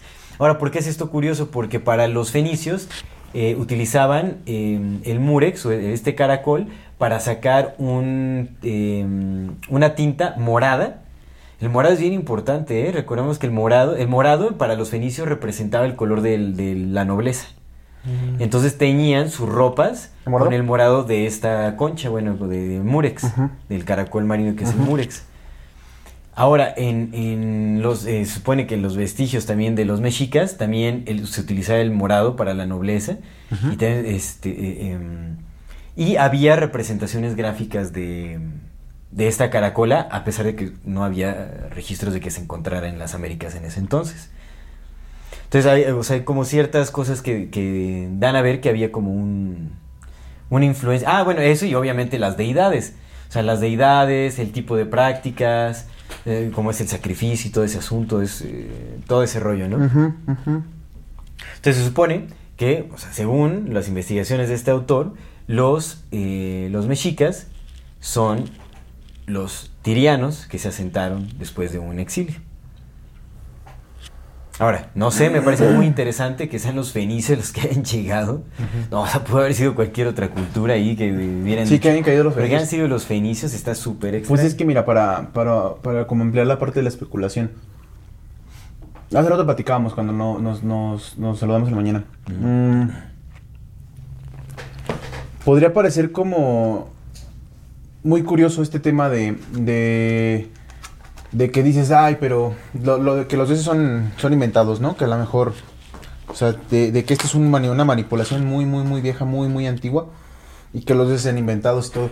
Entonces llegaría y, y primero lo primero que se, que se pensaría es, pero es que cómo los van a inventar y, y cómo, cómo pones de acuerdo a tantas culturas. A lo mejor ahorita se puede un poco manipular más de información porque pues tenemos internet y... ¿Pero por qué los dioses son inventados? o? Espérame, es que voy. Ah, ok. Entonces, a- a- ahorita hay mucha información que se puede manipular muy fácil, entre comillas, porque pues hay internet y nosotros mismos nos encargamos de diseminar falsas verdades. Entonces ya es como bien sencillo, lanzas una fake news y ya esas, ya nada más, tú nada más tienes así. A ver Y cómo se se. Y se acabó, ya todo el mundo lo cree. Pero pues antes no había eso. Entonces podría uno pensar de, pero es que cómo es posible que en la antigüedad hicieras a tantos dioses falsos en tantas culturas que los adoran a los mismos y cómo los pones a todos de acuerdo, ¿no? Pero la realidad es que no necesitas eso. La realidad es que solamente necesitas que haya una cultura madre de la que se haya derivado todo lo demás y que esa cultura madre consciente o inconsciente, o sea, real o no, haya inventado o haya sido la verdad de lo que está diciendo. Pero si lo inventó, pues nada más necesitas que esa cultura madre se haya diseminado y lo haya puesto acá, lo haya puesto acá, lo haya puesto acá y lo haya puesto acá. Algo que menciona ese autor es que Noé, no me acuerdo cuántos hijos tuvo, pero supuestamente Noé mandó a repoblar el mundo con sus, creo que fueron siete hijos, no sé cuántos hijos tuvo, pero tuvo varios hijos y a cada uno le designó un área del mundo para Repoblar. reinar. Entonces estaba la Atlántida, que es el supuestamente el reinado de los incas, o sea, como que al parecer viene de la descendencia de Noé, es quien repobló el, el este, Sí, es justo esa parte, o sea, ¿no? que es, que es cananea. Realmente Noé era cananita. Y es o eso. Cananeo, ¿cómo Y, se y- y también explicaría mucho, por ejemplo, el hecho de que haya una cultura madre explicaría mucho por qué las, las- los tecales se parecen mucho, ¿no? Las pirámides de, de aquí con las de las que están en Bal, ¿dónde, Bali? ¿Dónde están? En Cambodia. En Cambodia, ajá. Como, o sea, como esta, esta, esta, esta teoría de una, una, sola, ra- una sola raza madre, como que dándoles información a los demás, pero recordemos que también es muy probable que esa, esa misma raza se haya reiniciado. Sí. O sea, aquí cuando habla de Noé, quiere decir que hubo un. o sea, hubo un diluvio que borró a toda la humanidad previa de Noé. Y Noé fue el encargado de repoblar la humanidad por designio divino. Ujú. Yahvé. Fue quien le dio el papel. Ahora, algo muy interesante que también se cuenta en esta, en este, en esta investigación es que supuestamente Noé eh, maldijo a algunos de sus hijos porque se encargaron de promover el paganismo. O sea, porque algunos de sus hijos, en lugar de adorar a Yahvé, a Yahvé, estaban adorando a Baal. Que era el otro cielo del enemigo de Yahvé, Simón. Simón. Ajá. Entonces él les impuso una maldición y les dijo, ustedes por siempre serán los sirvientes de los sirvientes. Específicamente le dijo eso a, a- a- a los fenicios, bueno, digamos a quienes se fueron por, Mm, quienes llegaron a Fenicia, que son los, los paganos. Entonces... Pues lo, lo que queda loco. claro es que, por ejemplo, lo que se dice mucho es que la raza roja es la más antigua. O sea, muchos esotéricos también lo dicen, ¿no? Este libro que estoy leyendo de los, de los iniciados, de... De Edward De de Edward Schrey, este, justamente habla de eso, de que la raza roja fue la primera, luego la raza amarilla, luego la raza negra y los últimos que llegaron fueron los blancos. Eso, eso empata mucho con la teoría de la experimentación genética. ¿sabes? Como esta experimentación genética, primero quedaron a los rojos, que también empata mucho con la leyenda de los cinco soles de los mexicas. Primero crearon una raza, no salió, que fuimos nosotros, los rojos. Luego crearon otra raza, no salió. Crearon la tercera, no salió. Y al final pro- progresaron con la cuarta, que es, en teoría, eh, la raza blanca es la que ahorita domina el mundo, ¿no? En teoría. Mm. O sea, en, en, este- en estricta Sí, sí, teoría. Entonces, es como esta zona. Es que el, el- el tema de los mexicas es muy curioso. Pero para ir metiéndonos ya en el tema del panteón, los mexicas salieron del lugar de donde habían salido, pero salieron y se cree que salieron por dos. O sea, salieron por una cosa, pero esa cosa se cree que pueden haber sido dos versiones. Salieron porque Huitzilopochtli llegó y le dijo en sueños a su a su a su primer eh, gobernante, que creo que se llamaba Mestli, me parece, y le dijo que tenían que salir a colonizar la tierra la tierra prometida. Entonces muchos muchos de los aztecas siguieron a, a Mestli, si no me equivoco, si no pues me corregirán, y muchos se quedaron a vivir a donde cotorreaban, entonces se separaron. Pero también se dice que Huitzilopochtli no era el dios, sino que Huitzilopochtli era un sacerdote. Sí puede ser, es que eso es eh, algo muy, es como una cualidad muy común en el panteón mexica, ¿no? Que los dioses tienen como su versión humana y su versión... Que, que ahorita voy a algo. Que ahorita ¿no? voy a algo. Acuérdate que a Julio César, no me acuerdo si fue ese Julio César o César Augusto, lo elevaron a cuando murió. a Julio a la- César Chávez. a Julio César Chávez. No, acuérdate que lo elevaron. lo elevaron a la calidad de Dios en los Sí. romanos. Lo, levantaron porque pasó el cometa y dijeron, esa es la señal de que este vato sea Dios. Entonces puede ser algo similar, güey. Entonces Ah, estamos hablando de que, de que vienen tradiciones muy, muy similares. Pudo haber pasado eso. De que en el momento en que muere el, el sacerdote, lo elevan a la- al, al nivel de Dios. O, Mm, ahorita, ahorita quiero, no, no ya, quiero, ya. no quiero avanzarme, quiero, ahorita, ahorita retomamos este punto, porque también lo que dice el Freixedo está bien interesante y me gustaría Sí. que... Bueno, total, que Huitzilopochtli sea el dios o sea el sacerdote, les dijo, vámonos a la chingada. Y se fue. Y entonces los iba guiando, los iba guiando, se les aparecía y les decía por acá. Se les aparecía y les decía por acá. Y esa peregrinación duró siglos. Duró al menos dos siglos. No fueron 40 años como el desierto. Ujú. Fueron siglos. Entonces anduvieron peregrinando, pero se les aparecía y les decía por aquí y los iba guiando, ¿no? Otro que hizo eso mismo, de sacar a su pueblo, guiarlos y aparecérseles, fue Yahvé. Mm. Yahvé guió al pueblo Sí, egipcio supuesto, y se les apareció claro. en forma de una columna de, de humo y les decía por dónde caminar. Los llevaba a la tierra prometida. Que ¿no? pinche Yahvé era culero, güey. Porque Yahvé les pudo haber hecho cruzar el, el- el desierto en un año máximo, pero los hizo dar 40 años vueltas por el desierto, güey. Para probar su fe. 40 años estuvo haciendo los pendejos ahí. Cuando bien los pudo haber atravesado así, en corto, por ese desierto. Pero se les aparecía de la misma forma. Entonces es un paralelismo entre la historia de Huitzilopochtli y la historia de Yahvé con los... Porque aparte otra vez el pueblo elegido. Es que es este tipo de... Es que no sé si es arquetípico, si sea... Es que también podría ser astrológico. Puede ser. O sea, como si, si tal vez, ¿no? O sea, se confundieron, o sea, vieron algún algún planeta, alguna alineación y que no sucedió hasta dentro de 40 años y como que encontraron un camino más. O los, los, los, los judíos.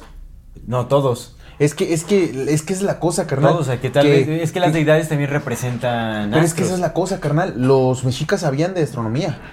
O sea, esos vatos hablaban de Sí. astronomía y sabían lo que era un, sabían lo que era un astro y sabían lo que era otro y sabían los movimientos y de ahí representaban. Y sí les ponían nombres, pero eran muy específicos y muy enfáticos cuando hablan de su astronomía. O sea, acá no hablan de una estrella, güey.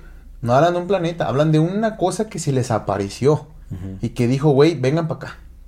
¿Sabes? Sí. Entonces ahí como que esta parte de- de- de- del juego de entre que sí, que no de la astronomía, pues no se sostiene tanto porque estos vatos sabían, pues su calendario era astronómico, a huevo sabían que habían estrellas. Sí. A lo mejor les decían otro nombre, pero sabían que eran astros que se movían y que eran... Entonces hubieran sido muy enfáticos en decir, ah, pues se me apareció una cosa en el cielo, que bla, bla, bla, bla, bla, bla. Aquí no. Aquí fue una- un, un en- un ente que Un se les apareció y que se les dijo por acá. Caminaron, caminaron, caminaron. Llegaron, eh, fueron, fueron... Es que, es que lo que dijiste que iban a ser los sirvientes de los sirvientes se me hace muy, muy interesante, güey. Porque los mexicas a donde llegaban eran los sirvientes de los güeyes con los que llegaban. Eso eran, carnal. O sea, es como bien cagado, güey, Sí. porque eso eran. No sé si eso se refería al autor, tal Sí. vez. Sí, Porque los mexicas al lugar, iban a- ¿no? y siempre iban a servir. Al lugar donde llegaban hasta que llegaron a su tierra prometida, esos vatos eran los sirvientes, carnal. Y aún así después fueron sirvientes. De los españoles. Cuando llegó Cortés. Porque ahí hay una profecía, ahí entra también en juego la profecía de Quetzalcóatl. Sí, claro, claro, claro, claro. Bueno, entonces el punto es que llegan, van, van, se meten, se empiezan a mezclar. Y para empezar a hablar del panteón mexica, entonces ya hablamos de Huitzilopochtli. Huitzilopochtli es este dios, señor, eh, sacerdote, que es el colibrí izquierdo, ¿no? Que representa. Ahorita hablamos, ahorita nos metemos ya al fondo de cómo es la historia de Huitzilopochtli. Pero entonces llegan, y antes de llegar, Huitzilopochtli, y güey, junto con ellos venía su hermana Malina Xochitl. Malina Xochitl es la regidora de Malinalco, por eso Malinalco se llama así.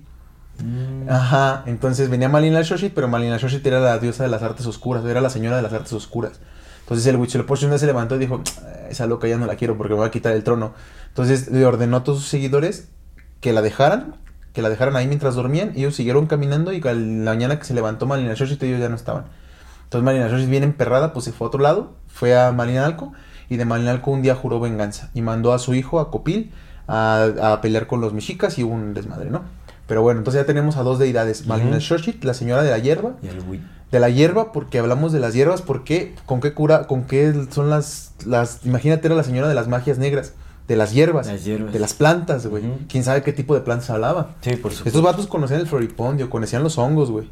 Sí. O sea, sabían de cosas. Entonces, Malina Xochitl, la señora de las hierbas, carnal, era la, la señora de las, de las artes oscuras.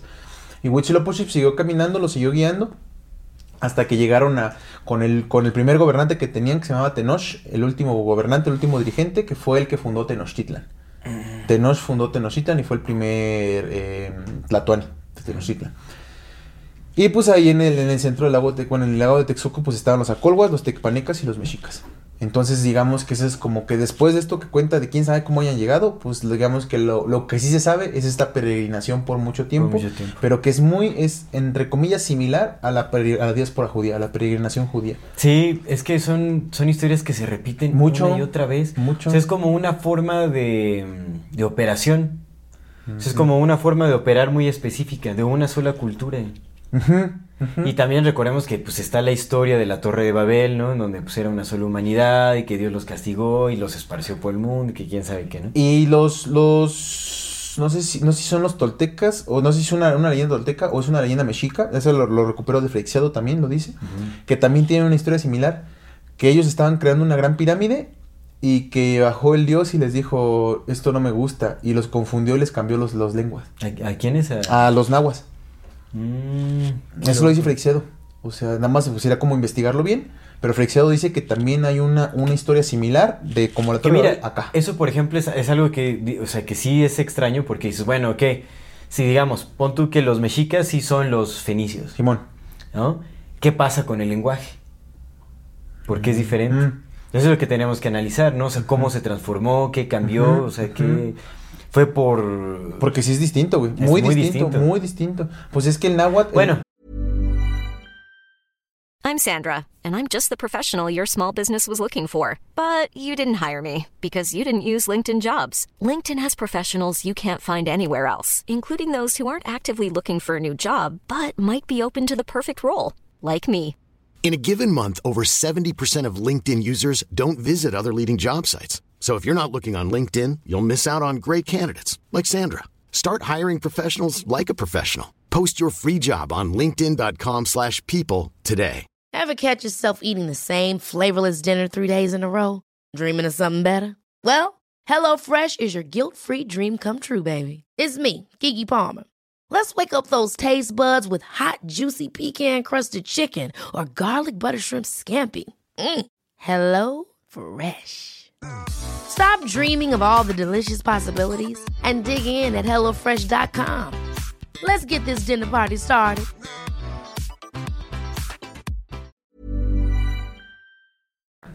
Es que sí es muy distinto, güey. no, no sé cómo sea el... O en el sumerio, ¿ah? El náhuatl, hay que recordar que el náhuatl es una lengua madre. Tú puedes formar tus propias palabras de náhuatl Sí, incluso náhuatl, ahorita. Tú sí. puedes crear tus propias palabras, carnal. Porque mezclas. Como, como el latín. Ya ves que Ya, ya. enteógenos fue una palabra creada porque pues tienes de una raíz y vienes de otra raíz. Entonces tú, ahorita en este momento tú puedes crear tus palabras en latín, siempre y cuando tengas las raíces, las juntes y digas esta es mi nueva palabra porque viene de esta raíz, esta raíz y significa tal. Lo mismo pasaba con el náhuatl. Lo mismo, güey. Las lenguas madres son lenguas madres, loco. ¿Quién sabe cuál sea la raíz de esas lenguas madres? Una lengua más madre todavía. Sí. Porque si estas lenguas madres pueden Sí, crear sí, palabras, lo- carnal, no, fácilmente se pueden conectar con, con otras. Eso, es que son habría- de filología, güey. Es que es eso, hay- habría que analizar como las, las lenguas que se hablaban en, en esos tiempos en, En los fenicios. O sea, sus raíces y todo Porque eso. el, puede el, el náhuatl es al chino. Sí, pues es como el otomí, el japonés claro, y en todo eso. algunas está- partes son Y similares. Mira, acá nada más quiero hacer como una pequeña mención de los toltecas porque aquí viene una teoría súper A extraña. ver, échesela. Acá dice que en los relatos de Marco Polo, no sabemos que bueno, Marco Polo fue un eh, Ah, sí. este, explorador eh, europeo. Pero llegó, llegó a la China. Ajá, llegó a la China, exactamente. Dice que, eh, bueno, cuenta el relato de un, un monarca tartario, de Tartaria. Sí, hay que hacer el capítulo de. Tartaria. Bueno, dice que, Tar- en esto decía que Tartaria estaba en China, bueno, una, una parte de China. Un monarca tartario que se llama Kublai Khan. Kublai Khan. Kublai Khan. Khan. Khan. C-A-N. K-H-A-N. Han, como Han. Han, Pues. Kukulkan. Sí. El vocablo Khan. Sí, sí, sí, sí, es cierto. O sea, hay que analizarlo sí, sí, todo. carnal. porque, es que o sea, filológicamente las, las lenguas se parecen. ¿Por qué? Exactamente. Ahora, que des- después de conquistar eh, la- toda la parte del sur de China, mandó una expedición naval para conquistar Japón. Ahora, lo que cuenta este relato es que Ah. este armamento que estaba, o digamos esta expedición que estaba diseñada para ir a conquistar las tierras de Japón, se perdió en los mares y fueron a dar a las Américas. Entonces, Mm. cuando llegaron a las Américas, a este pueblo se le conoció como los toltecas. O sea, se asentaron porque ya no tenían cómo regresar.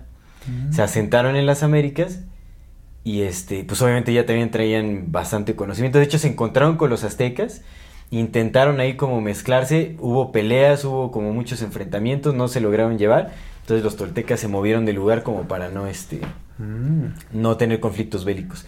Pero lo que se dice es que los toltecas son originalmente tartarios, provenientes de China. Órale.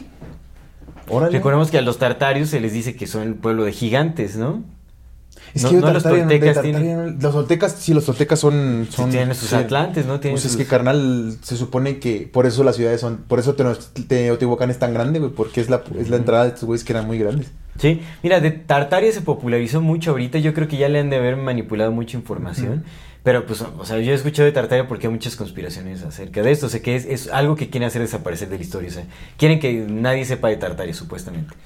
Y acá, y acá que mencionan este libro de 1848, que esté mencionando Tartari, que hay una teoría en donde, según los tartarios, eh, posiblemente son los toltecas, dices, ah, caray. Qué locochón. Estamos güey. hablando de más asiáticos, ¿no? O sea, estamos hablando de Oriente y llegando a, a América. Y es que el Khan, ¿no? También, ¿sabes, sabes también cómo, cómo sí se... eh, También como uno puede notar que sí son ellos, estos compas dueños del, del dinero también. Al, Khan, Sia. Ah. Todo, todo está ahí, todo está conectado. Oye, qué locochón, entonces, es- está interesante esa teoría, digo, pues a fin de cuentas teorías sí hay que analizar más, Sí, y es teoría, como hay que rascarle ver. y rascarle y rascarle, ¿no? Pero, Estas son las conexiones que está haciendo el autor. pero lo que sí es claro, carnal, es que las lenguas madres, algunas se parecen. Sí. Y el japonés y el, y el náhuatl comparten como que tat, tat, soniditos, ¿sabes? Sí. Como... Ahorita Y los- el- las actuales ya no, el güey. Porque han el cambiado. otomí. Han cambiado. El ñató, Ah, el ñató, el. El güey. el El ñató. El es japonés, man. Es que carnal, ajá, güey. Hace poco vi que alguien hizo una, hasta me pareció raro, pero una, una ya no me acuerdo quién, pero una chica estaba pu- publicó un anuncio de se solicita maestro de de ñató y maestro de japonés. Yo decía, a ver, a ver, a ver, o sea, ¿Qué como, ajá, ¿por qué no? Así, ¿por qué los están juntando? Bueno, en fin. Pero es lo que, ajá, es que, es que el análisis filológico, creo que la- los análisis filológicos nos podrían decir mucho, muy- mucho más de lo que nos están diciendo. Y seguramente hay muchos estudios que lo hacen, ¿no? Sí. Seguramente. Pues se supone que Marco Alegro, John Marco Alegro hizo estudios filológicos, ¿no? Para poder determinar Sí. lo de suestos. Pero Él- también él dice que muchas palabras se las inventó. Él tradujo lo- varios de los Dead Sea Scrolls. Pero es que también dicen que muchas palabras, bueno, de, de su libro, del de, sí, sí, tradujo varios de Discourse, pero dicen que muchas palabras no se las inventó, pero las, Pues son las especulaciones. intuyó, ajá, las sí. especuló, las especuló, pero pues es que, güey, si tienes las raíces, pues bien podrías determinar cómo se puede decir algo. No, mira, ¿no? al final, pues todos van a tener que hacer lo mismo, ¿no? Cada quien va a especular diferente, pero pues. Pues es que así se basa la ciencia, carnal. Agarran un hueso y dicen, no, este pinche hueso. ¿Cómo se, cómo se creía que eran los dinosaurios antes? Ahorita ya, ya, quién sabe si sigue haciendo especulación, pero en teoría se supone que ya estamos más, más seguros de que se parecían a las pinches gallinas, que, eran gallinas hacer grandotas. un programa de los dinosaurios. De los dinosaurios. Pues es, pues que, güey, hay, hay pinturas rupestres donde hay dinosaurios con seres humanos. Sí, sí, está súper extraño. Sí, entonces las Sí, por eso estaría bueno. Pero lo que te digo, mira, por ejemplo, de los dinosaurios, güey, ahorita, ahorita ya como que cada vez más sabemos o estamos más, más en la certeza de que eran gallinas grandotas, gallinas carnívoras. Pero eran gallinas, güey, o eran, eran aves, güey. Pero no todos, ¿o sí? Sí, güey. No, pues había muchos reptiles. Por eso, pero era, más parecidos. eh, pues, Es que las los, los dinosaurios de ahora son las gallinas, no son los cocodrilos. Pero sí, sí tienen cierto grado de ancestralidad, ¿no? Varios de. Es que los cocodrilos salieron de otra línea, carnal. Pero los dinosaurios, el velociraptor, el tiranosaurio, Ah, sí, eso sí, eso sí. el, el, el, el pterodáctilo, todos los Sí, eso- saurios. eso sí son- Porque es que están los saurios y están otros madres que no son saurios. Que les Pero decimos el, por ejemplo, el, el este, ¿cómo se llama? El, el, el lagarto espinoso, o sea, como el... el Es que es lo que te el digo. camaleón falso se considera un saurus, o sea, como... ¿Un saurus? Sí, Ah, mira. se considera que también... Porque los saurios, ajá, es que están los saurios y hay otros que, que coloquialmente llamamos dinosaurios, pero que no son saurios, son de otras cosas. Pero los saurios como tal, pues son gallinas ahorita. Sí, sí, no, eso sí, o sea, los Eso es lo que dice todo la evolución. Porque luego dicen, no, es que no han entendido la evolución. La evolución, la teoría de la evolución, la, da, da, da, dice que las gallinas son esos güeyes. Ok. Y que eran muy parecidos a esos güeyes y que tenían plumas y que eran vestigios. Pero ¿por cuánto tiempo no se dijo que no eran así? Que eran más parecidos a los dragones. Entonces, Ajá. la Sí, ciencia loco, hace ¿no? eso, güey. La ciencia agarra un hueso y dice, no, pues de este hueso voy a construir todo este pedo. Y es como un poquito más complejo que eso Sí. porque quién sabe de dónde parta, güey. ¿Quién sabe qué show? Sí, ¿De sí dónde está muy, parta, está muy extraño. De lo que te digo, te, te, ¿te acuerdas que una vez te pregunté? Es que, güey, es que es muy difícil que una pinche, que una sola sociedad haya engañado tanto, tanto, tanto tiempo a tantos reinos. Pues es que puede que no lo necesitara, simplemente que ellos hayan sido los iniciales, hayan puesto las bases de la mentira y que ya nada más hayan visto crecer al mundo. Y ya, ya no puedes detener el crecimiento del mundo, pero si tú fuiste el inicial y tú pusiste la base de la mentira, Sí. pues esa mentira ya se replicó por todos lados ya no necesitas hacer nada. Ya no necesitaste hacer nada más que verla cómo se replicaba. Ah, está muy extraño todo en realidad. O sea, no sé, porque también me, me resuena mucho como esta batalla que hubo entre Yahvé y, y Baal. Ajá. Porque también hay un relato, digamos, de los fenicios, de esta mm, princesa fenicia que es Jezabel. Jeza- Mm. Jezabel también tiene... Un demonio. Es un demonio, exactamente. lo es. ¿Y por qué? O sea, es- esta princesa fue muy conocida por eh, porque promovió el paganismo y la adoración a Baal y atacó a todos los creyentes de Yahvé. Entonces está, ¿sabes? Es como muy extraño, o sea, como que esta pelea siempre. Y ya ver, ojete, Y güey. Jezabel y todo, o sea, todo es- toda esta gente son descendientes de Noé. Sí, pues es Entonces- que después del, del diluvio quedó nomás Noé con cogiéndose a sus hijas, porque pues eso hizo para pues es que eso hizo para perpetuar, si nada más era esa familia, Pues tenía varios hijos, más, no, no sé qué show, o y sea, cogieron pero- entre ellos, güey, posiblemente, muy posiblemente. como los hijos de Adán y Eva, o sea, Sí, sí, sí. pues aquí todos venimos del incesto. que, que ya lo dijo Jesús inventado, cuando fue inventado por la CIA. El que esté libre de pecado que aviente la primera piedra, ¿no? Porque es cierto, o sea, aquí todos venimos de ese lado. Pero a ver, ya para irnos metiendo en este, en este, en este lado. Eh, Panteón Mexica, porque pues ese era el tema. Ah, el Panteón Mexica, pues este es el tema, estamos tenemos Entonces que... tenemos a Huitzilopochtli, Ajá. que es el que se los trajo. Ajá. Pero también está otro que es bien misterioso. que es el- Huitzilopochtli es también el, es el dios de la guerra, ¿no? Exactamente. Pero hay otro dios de la guerra. O sea, Huitzilopochtli es un dios de la guerra, pero hay otro dios de la guerra. Porque es que a todos estos güey, pinches energía les gusta guerrear, güey. Sí, sí. Hay otro dios de la guerra que es Tezcatlipoca. Ujú. Tezcatlipoca. Y hay, y hay- es que hay muchas cosmogonías, güey. De hecho, hay una cosmogonía en la que se consideran cuatro Tezcatlipocas: el rojo, el azul, el blanco y el negro. El Tezcatlipoca rojo es Tonatiuh del Sol. El Tezcatlipoca azul es Quetzalcoatl. El Tezcat- Tezcatlipoca, el Tezcatlipoca blanco es Quetzalcoatl. El Tezcatlipoca azul es Huitzilopochtli. El Tezcatlipoca negro es Tezcatlipoca. Y Tezcatlipoca es un dios principal que, que es el dios también de la guerra, pero también es el dios del engaño. Y también es el dios de las artes, güey. Ok. Es que eso es lo cagado, güey, que también es el dios de las artes. Entonces, el dios del engaño Es el dios es el dios de las artes, loco. Ay, ¿quién? Creo que también hay una deidad griega así, no me acuerdo. Recordemos que Jano, el de, De las, las dos artes, caras, güey, y el teatro se representaba con las dos caras también. El teatro de los griegos, de donde Sí. viene la tragedia y la comedia. Entonces es como esta especie de engaño, de sí te digo, pero no te digo, güey, de sí, Sí, sí soy, pero no soy. extraño.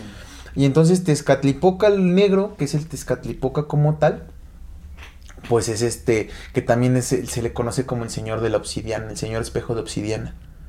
Entonces los espejos de obsidiana son, de obsidiana, son, claro. son portales a otros mundos, güey Sí. a otros, a otros estadios. Entonces, bueno, ten- y, y Tezcatlipoca, digamos que tiene un, una dualidad entre las muchas dualidades que hay entre los dioses. Yo, yo tengo tratado una de las dualidades que tienen, que es la de Mictlantecutli con Ejecat Quetzalcoatl. Pero hay otras dualidades que también se supone representan cosas similares. Entonces, una de las dualidades de Tezcatlipoca negro era su- contraparte de Tezcatlipoca blanco, también llamado Quetzalcoatl. Y Quetzalcoatl es muy. Es, un personaje muy misterioso. Que, creo que tú traes algo de Quetzalcoatl, ¿no? Sí, de Quetzalcóatl, pues también en este libro de, mm, de los orígenes de la raza roja, El chamanismo. habla de que en algún punto, es que, es, es que así lo menciona, dice, en algún punto surgió un hombre de características muy peculiares entre los aztecas, con eh, facciones pues europeas básicamente, ¿no? O sea, era como un hombre barbón, eh, pues con un porte ancho, digamos. Y ah, se supone que, que, Ah, más bien después de, de- ya, ya, ya.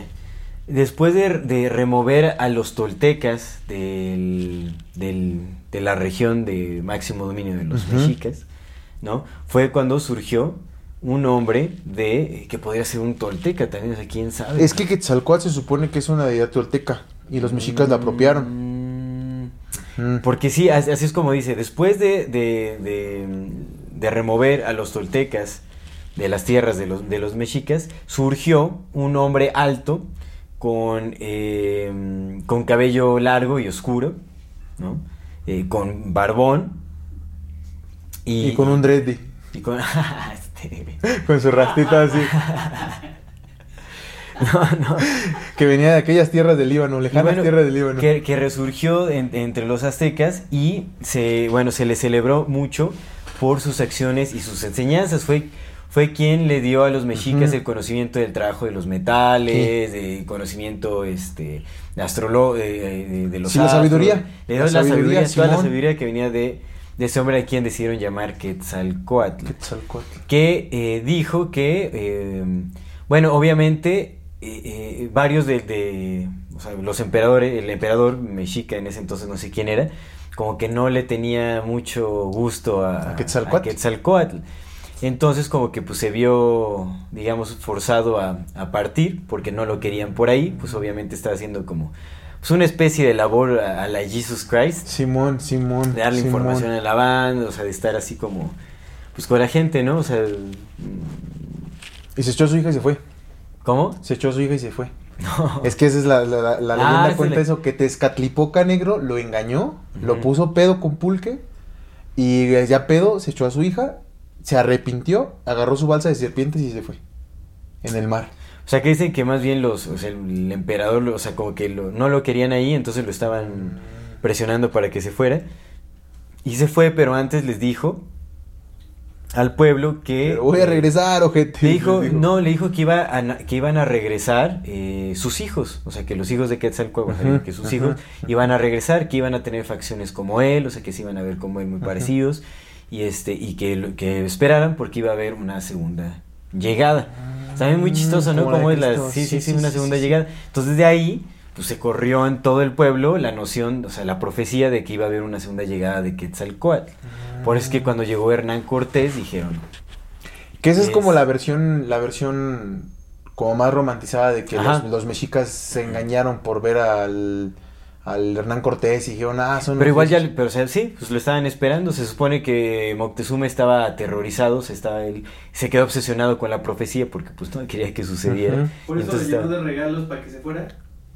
Pues yo creo, no sé. Es que los mexicas tenían, es- esa era como una forma de que los mexicas tenían de, de trabajar. Primero te daban regalos y te decían, Después- ¿plata? Después te quitaron el corazón. ¿Era plata o plomo?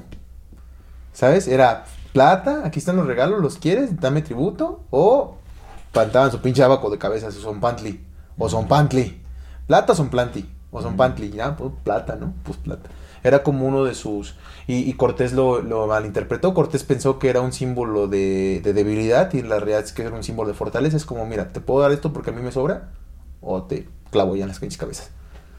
Pero lo que se dice de la profecía es que, mira, es que fueron, fueron, fue un conjunto de muchas cosas. Lo- las- los pueblos de alrededor ya estaban hasta la madre de los mexicas. Sí. Porque sacrificaban Sí, a lo pendejo. sí, sacrificaban carnal. a lo montón, derramaban sangre. A todos sus dioses les pedían sangre. Ya estaban hasta la madre de los mexicas. O sea, Sí, ya, ya, ya, sangre. ya, ya estaban. Entonces, pero según este libro de Trecenas de César Morlán, lo que resulta es que la profecía no decía que iban a llegar los dioses, sino hablaba de Quetzalcoatl, solamente hablaba de un cambio de ciclo. Porque te digo que está este tema de las trecenas, ¿no? Que los mexicas dividían sus, su año en, en 20 meses, de, en 18 meses de 20 días y en semanas de 13 días. Sus semanas tenían 13 días, ¿no? Por decir semanas, pero pues no una semana, sino que pues tenían 13 días. Entonces, cada cierto número de vueltas de ciclos pasaban cosas. Cuando Hernán Cortés Sí. puso un primer, por primera vez un pie en esta tierra, al día en que entró por primera vez a la Ciudad de México Tenochtitlan, pasaron exactamente, no me acuerdo qué número de días, pero es un múltiplo de 13.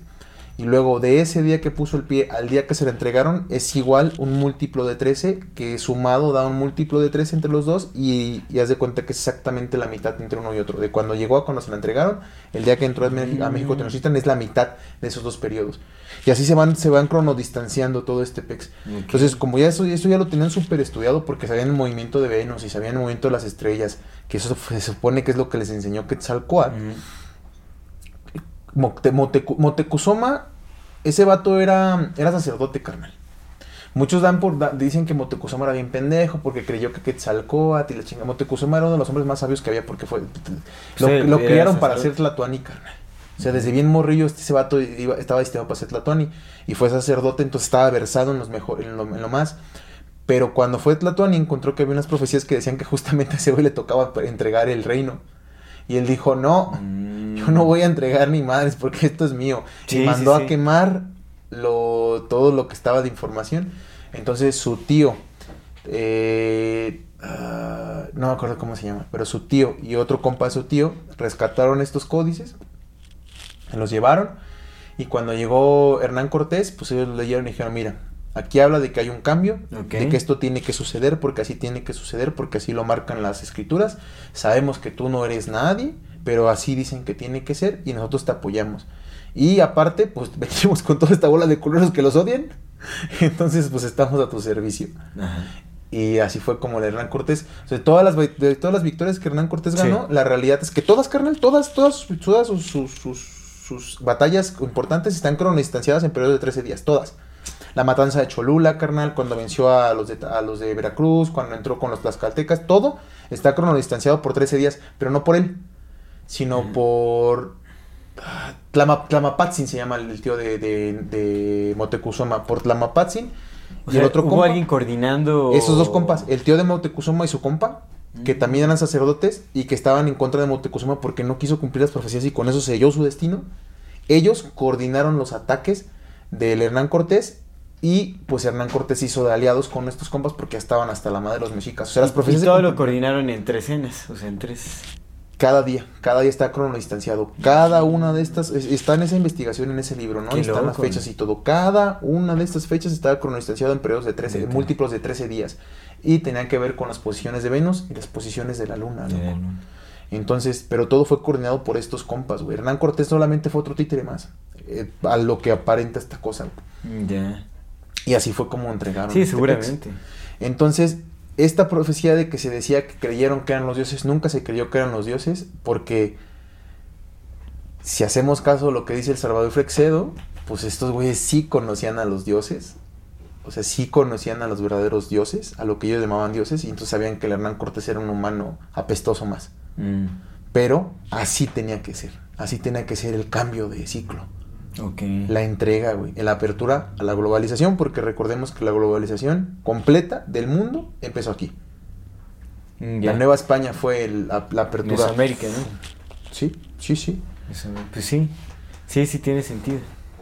Pero recordemos quiénes eran los principales eh, comerciantes de los fenicios. Los fenicios, carnal, se- no dudo ni tantito que los pinches fenicios vinieran en los barcos de los españoles. Que eso lo Pues vamos a hacer ya con la investigación que hagamos de la conquista, seguramente vamos Ahí va a salir, se van a Simón. cosas. Pero bueno, entonces está Huitzilopochtli, el colibrí izquierdo. Está Tezcatlipoca, porque pues, estamos hablando del panteón mexicano. Sí. Está Tezcatlipoca, el dios de las artes y el dios de los, del, del engaño. Cagadamente. Claro. Está Quetzalcoatl, que ya son tres. la Cuatlicue. Malinaxochitl y la Coatlicue, que es una figura bien misteriosa y bien importante. Pues es una serpiente también. La de la falda de serpientes. En la falda de serpientes, pero también tiene una, hay representaciones de que es una La serpiente. Que, que- que- que está en el museo tiene dos cabezas de serpiente. Ajá, exactamente. Sí, Sí, sí, sí, sí, tiene dos cabezas de serpiente. Esto es, es muy extraño porque se repite muchísimo este simbolismo de la serpiente. Pues no en una deidad, sino en un montón. Sí. ¿No? O sea. Pero tendría mucho sentido si Claro, vamos también se al... representó con serpiente. Sí, o sea. Pero es que si vamos al fondo del asunto, lo que decías, tendría mucho sentido, porque si es una sola raza, una sola, una, una, ajá, una raza madre, Ajá. pues nada más basta con que ella, esa raza madre adorara a las serpientes, para que todo se, Sí. se esparciera.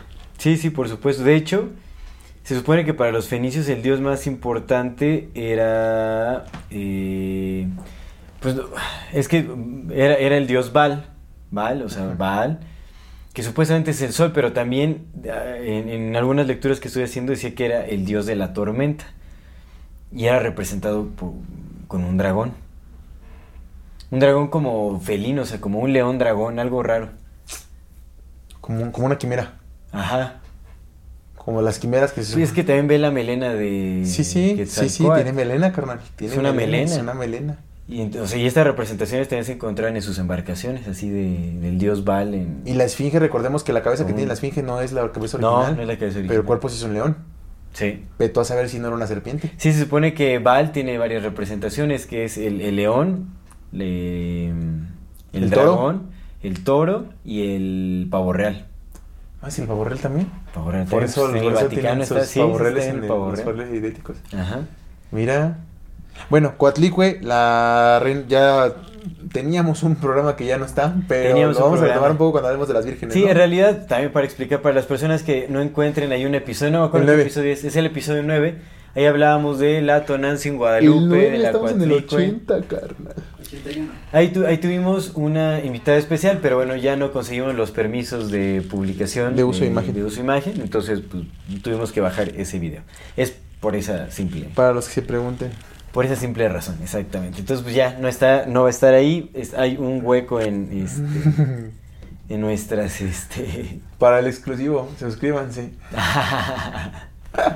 No, porque ahí sería más pedo. sí, no, no vamos, no, no lo vamos a hacer. Bueno, Coatlicue nada más como para recuperar un poco. Coatlicue es la mamá de Huitzilopochtli. Ajá. Estaba un día cotorreando, ya tenía, tenía 400 hijos. Ajá, 401 por la, por la Que se supone que era representaban a las estrellas, a varias estrellas y todo eso, ¿no? Eran, por eso es que eran tantos. ¿Con los este, 400? Ajá, porque representaban ser. a todos los astros visibles. de- Puede ser. Pues mira, eran 400 hijos y la Coyolxauhqui, que es la de la, la falda de cascabeles. Ajá. Entonces estaba un día con La la haciendo sus cosas de Coatlicue y le cayó una pluma así del cielo. Ver su vientre. Y dijo, ¿qué será esto? Y pum, que le brota la panza. Que se Que embaraza. se embaraza virgen. Virgen de una como- pluma de, veto a saber si de una paloma, del Espíritu Santo. Se embarazó de Huitzilopochtli. La Coatlicue. La Coatlicue, entonces la Entonces, Coyolxauhqui eh, se emperró con sus carnales y la fue a perseguir a un, a un risco, güey. Y Ciscoatlicue, Guadalupe. Es que a eso va, Sí. ajá, ajá. Entonces de cuenta que fue al risco, carnal, y estaba por chingársela. Cuando ataviado con su vestido de guerra nació Huitzilopochtli, ya nació listo para matar y chingue su madre mató a todos sus hermanos. A la Coyolxauhqui la despedazó y la aventó. Y la Coyolxauhqui es esa piedra redonda que tiene en el Museo de Erina, igual podemos aquí la foto, y está así, que es la que encontraron en el metro, que está así descabezada. Esa es la Coyolxauhqui. Entonces ya nace Huitzilopochtli de una madre virgen.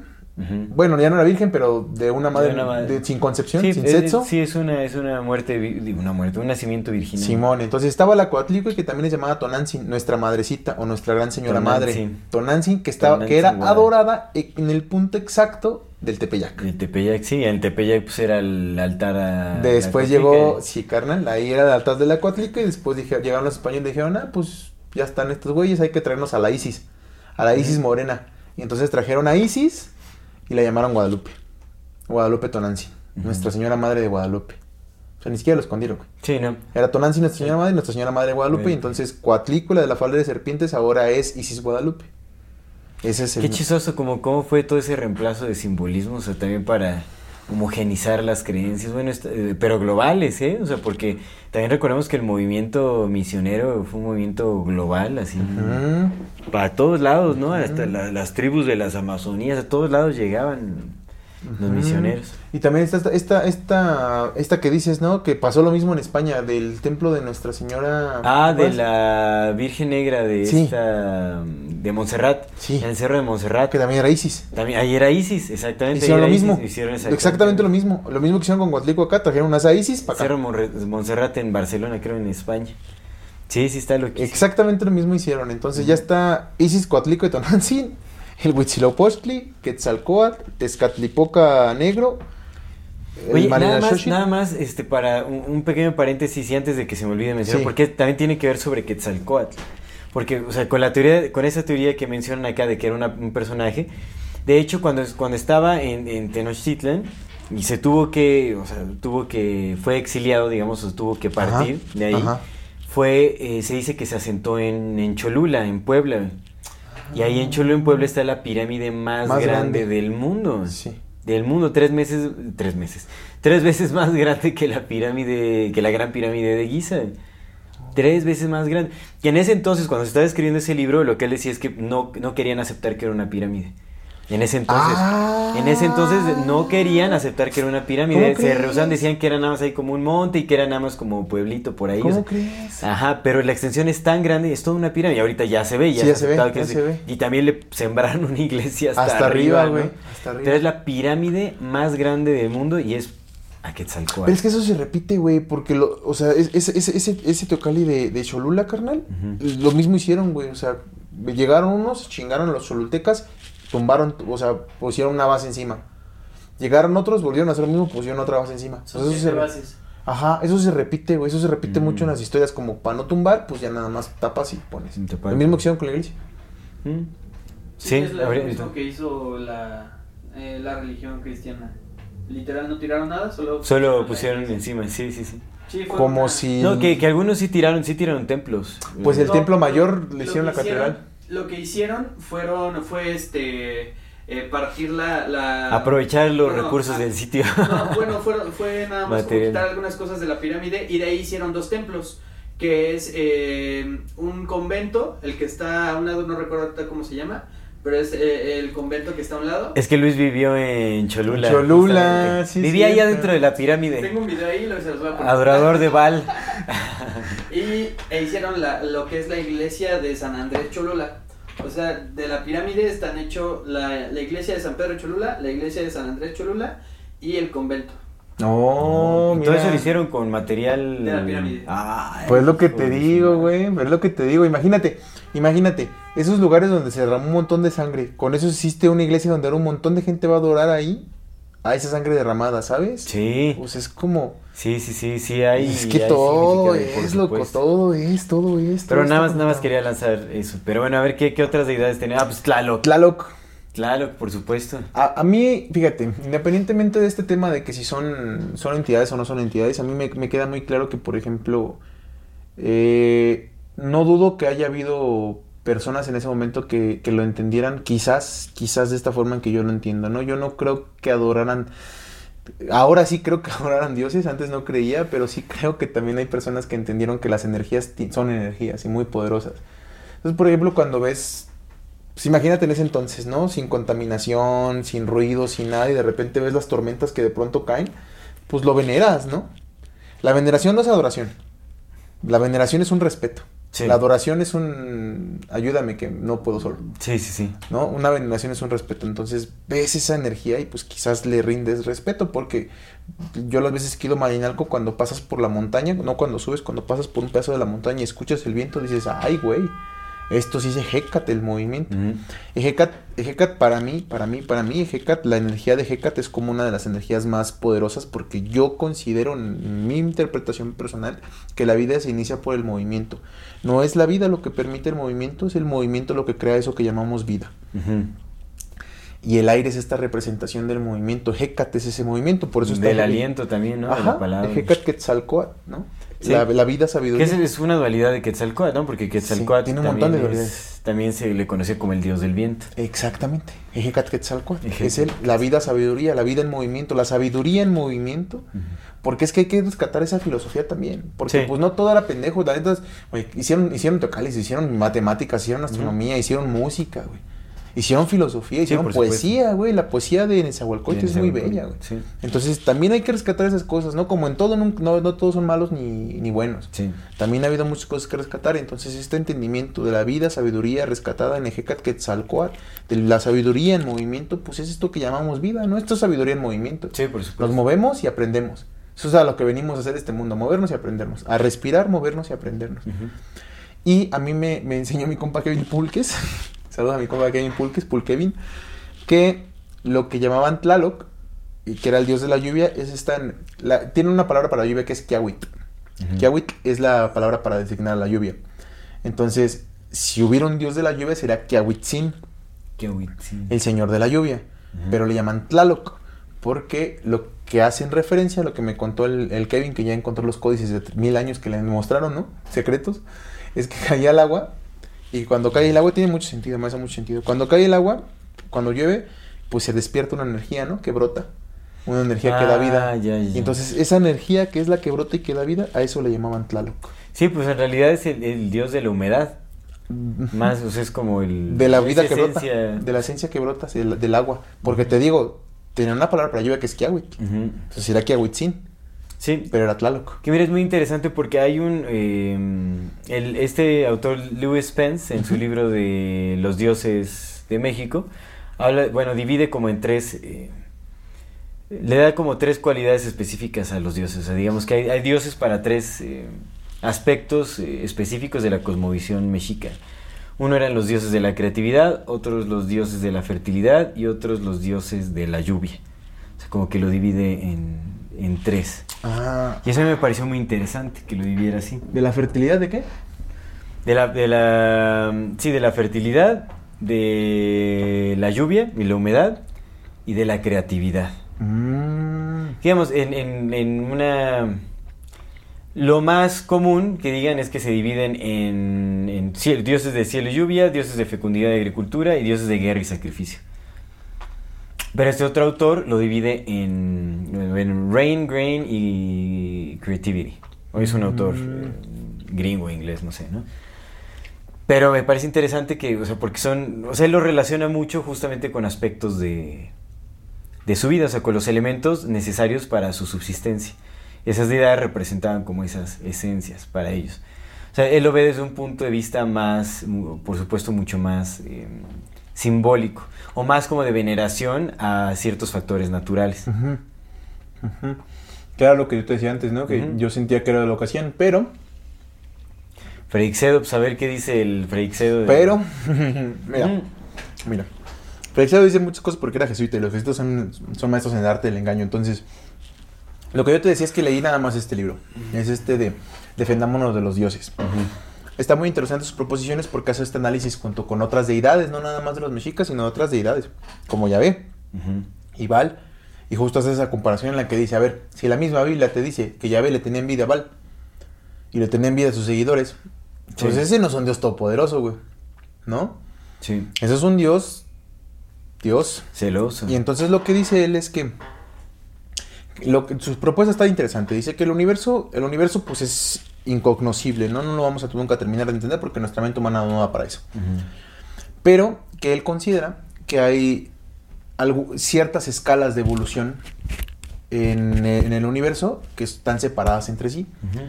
Nosotros, nosotros humanos, estamos en la misma escala de las piedras, de los minerales, de los animales, de nosotros, con este tipo de inteligencia.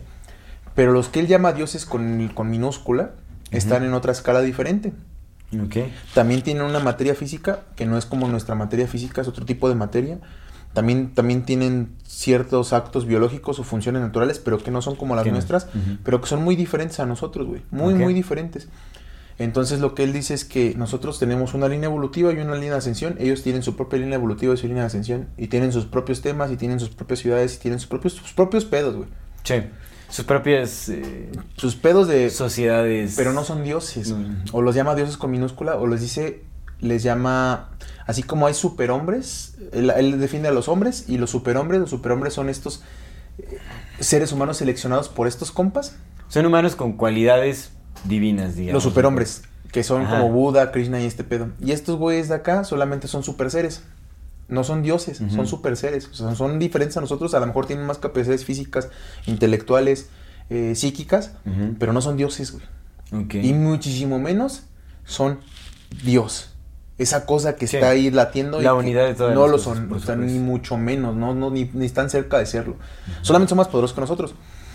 Entonces viven en otra dimensión, estos vatos viven en otras dimensiones y tienen la capacidad de alterar sus dimensiones y viven en otro plano. Lo que dice este compa es que probablemente ni siquiera todos vengan de afuera, sino que vivan en este planeta, solamente que no los vemos. Ya, ya, ya. Lo que, les, lo, que, lo que permiten a los seres humanos es hacernos creer que nosotros somos los dueños y señores del planeta, pero en realidad ellos estaban mucho antes que nosotros apareciéramos como Homo sapiens. Y probablemente eh, nuestra, la forma en que evolucionamos, esta evolución de ser piedras y minerales, se basa mucho también en la teosofía, que hay que tener cuidado con Mm, eso. Pero habla de esta parte, ¿no? De que evolucionamos de, de sutiles a piedras y bla, bla, bla. Que eso es natural. Lo comenta que eso es natural y que va a suceder. pero que estos seres hicieron una intromisión justo cuando nos despertamos a la conciencia como sapiens, ahí metieron su mano para llevarnos de esa conciencia al lado de donde ellos querían que fuéramos. Pero que en realidad nosotros somos con ellos como lo que nosotros le hacemos a los animales, ellos no los hacen a nosotros. Como una granja humana. Somos una granja humana. Somos su granja humana. Y dentro de sus especulaciones, lo que dice es que, ¿qué buscan? Dice, pues es que yo lo que, lo que he estado como investigando y tal, tal, tal, pues he llegado a la determinación que, que hay algo que al parecer nos buscan por necesidad y por diversión. Pero no es una necesidad mm, apremiante, o sea, no es como que, no, no es la misma necesidad que nosotros tenemos de los animales de los que subsistimos. Es una necesidad porque para poder materializarse en este plano Sí. ocupan mucha energía. Entre, y dice también, entre ellos, o sea, entre estos supuestos dioses, son iguales a nosotros, en cuestiones de que también tienen sus afini- afinidades, sus hostilidades, con quién se caen bien, con quién se caen mal, tienen a seres más listos, tienen a seres menos listos. ¿Y cómo, por ejemplo, cómo dice él que se representan físicamente? Ahí va. ¿Cómo, cómo se manifiestan? Es que no ¿Con, tiene- con la forma en la que se representan o...? Es que no tienen manifestaciones físicas porque no tienen una... Su, su estado físico sí es un estado físico, pero no es el de nuestra materia. Entonces, como viven en otra dimensión distinta, sus apariencias nosotros no las entendemos y como no las entendemos, entonces tratamos de prefigurarlas a algo que ya conozcamos. Claro. Y hay otros que sí pueden transformarse, güey. Y entonces entra lo que decía de Huitzilopochtli. Hay otros que pueden transformarse y aparentarse seres humanos, pero esos son seres evolucionados dentro de ellos mismos. Porque su escala evolutiva, dentro de su escala evolutiva también van evolucionando. Y aquí también menciona, por ejemplo, a los, a los gnomos, a los elfos, que están en otra escala evolutiva diferente. Entonces están los gnomos en su escala evolutiva y la nuestra. Eso se parece mucho a lo que es Rudolf Steiner, ¿no? Mucho, te digo que lo mamo mucho ahí. Pero la exposición que hace de los dioses me hace muy interesante, güey. Porque dice, güey, entonces esto tiene mucho sentido porque... Pues por eso ya estaba envidioso de Val. Y por eso se imputaban entre ellos. Y por eso se mandaban a atacar.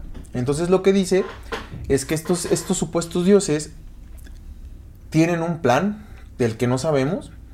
Tienen una, un algo a donde nos conducen que tampoco sabemos. Pero básicamente somos sus animales, pero ni siquiera como los animales. No somos tan importantes para ellos como nosotros, los animales para nosotros. Porque ellos ni se, no- ni se alimentan, ni visten, ni nada de nosotros. Ya, pero se alimentan energéticamente.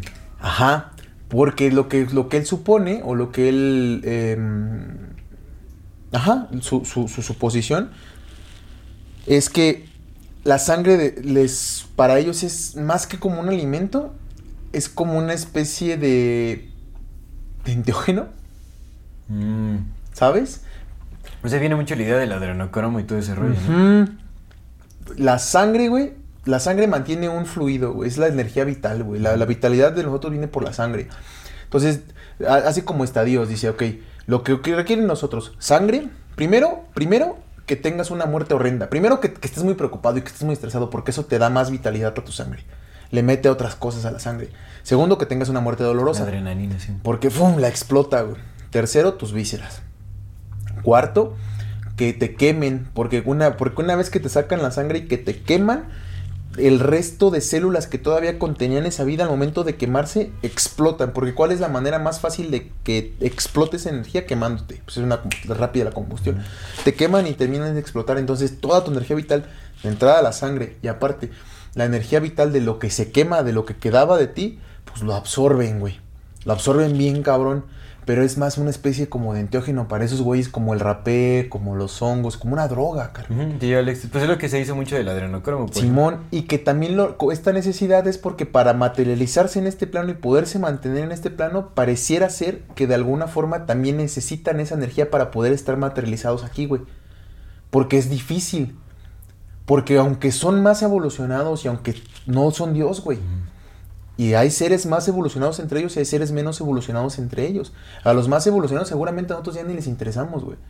Pero los menos evolucionados hacen eso. Y como son menos evolucionados, quizás necesitan esa sangre para mantenerse aquí, güey. Y lo que hacen es, tienen dos formas. eh, O o sea, pero ¿cómo, cómo se alimentan, digamos, de, de la sangre? O sea, la, la beben, la, la absorben. absorben, la absorben. La absorben. La absorben. Entonces sí pueden, se pueden manifestar en forma física, pues. Y ahí va, ahí va este pedo. Que es lo que se me hace súper interesante. Dice, y tienen dos formas de manifestar, tienen dos formas de manifestarse, una privada y una pública. Y dentro de la privada tienen dos formas de manifestarse, como apariciones, apariciones marianas, las apariciones en el cielo, ¿sabes? Mm. Las apariciones al Juan Diego, las apariciones como dioses, las apariciones como Huitzilopochtli, en las que se, se encarnan, manipulan a la persona y se van. Y esa manipulación por lo regular hace más daño que lo que beneficia, porque no, no lo, compara como con nosotros con los animales. Dice, ¿por qué los seres humanos tenemos perros?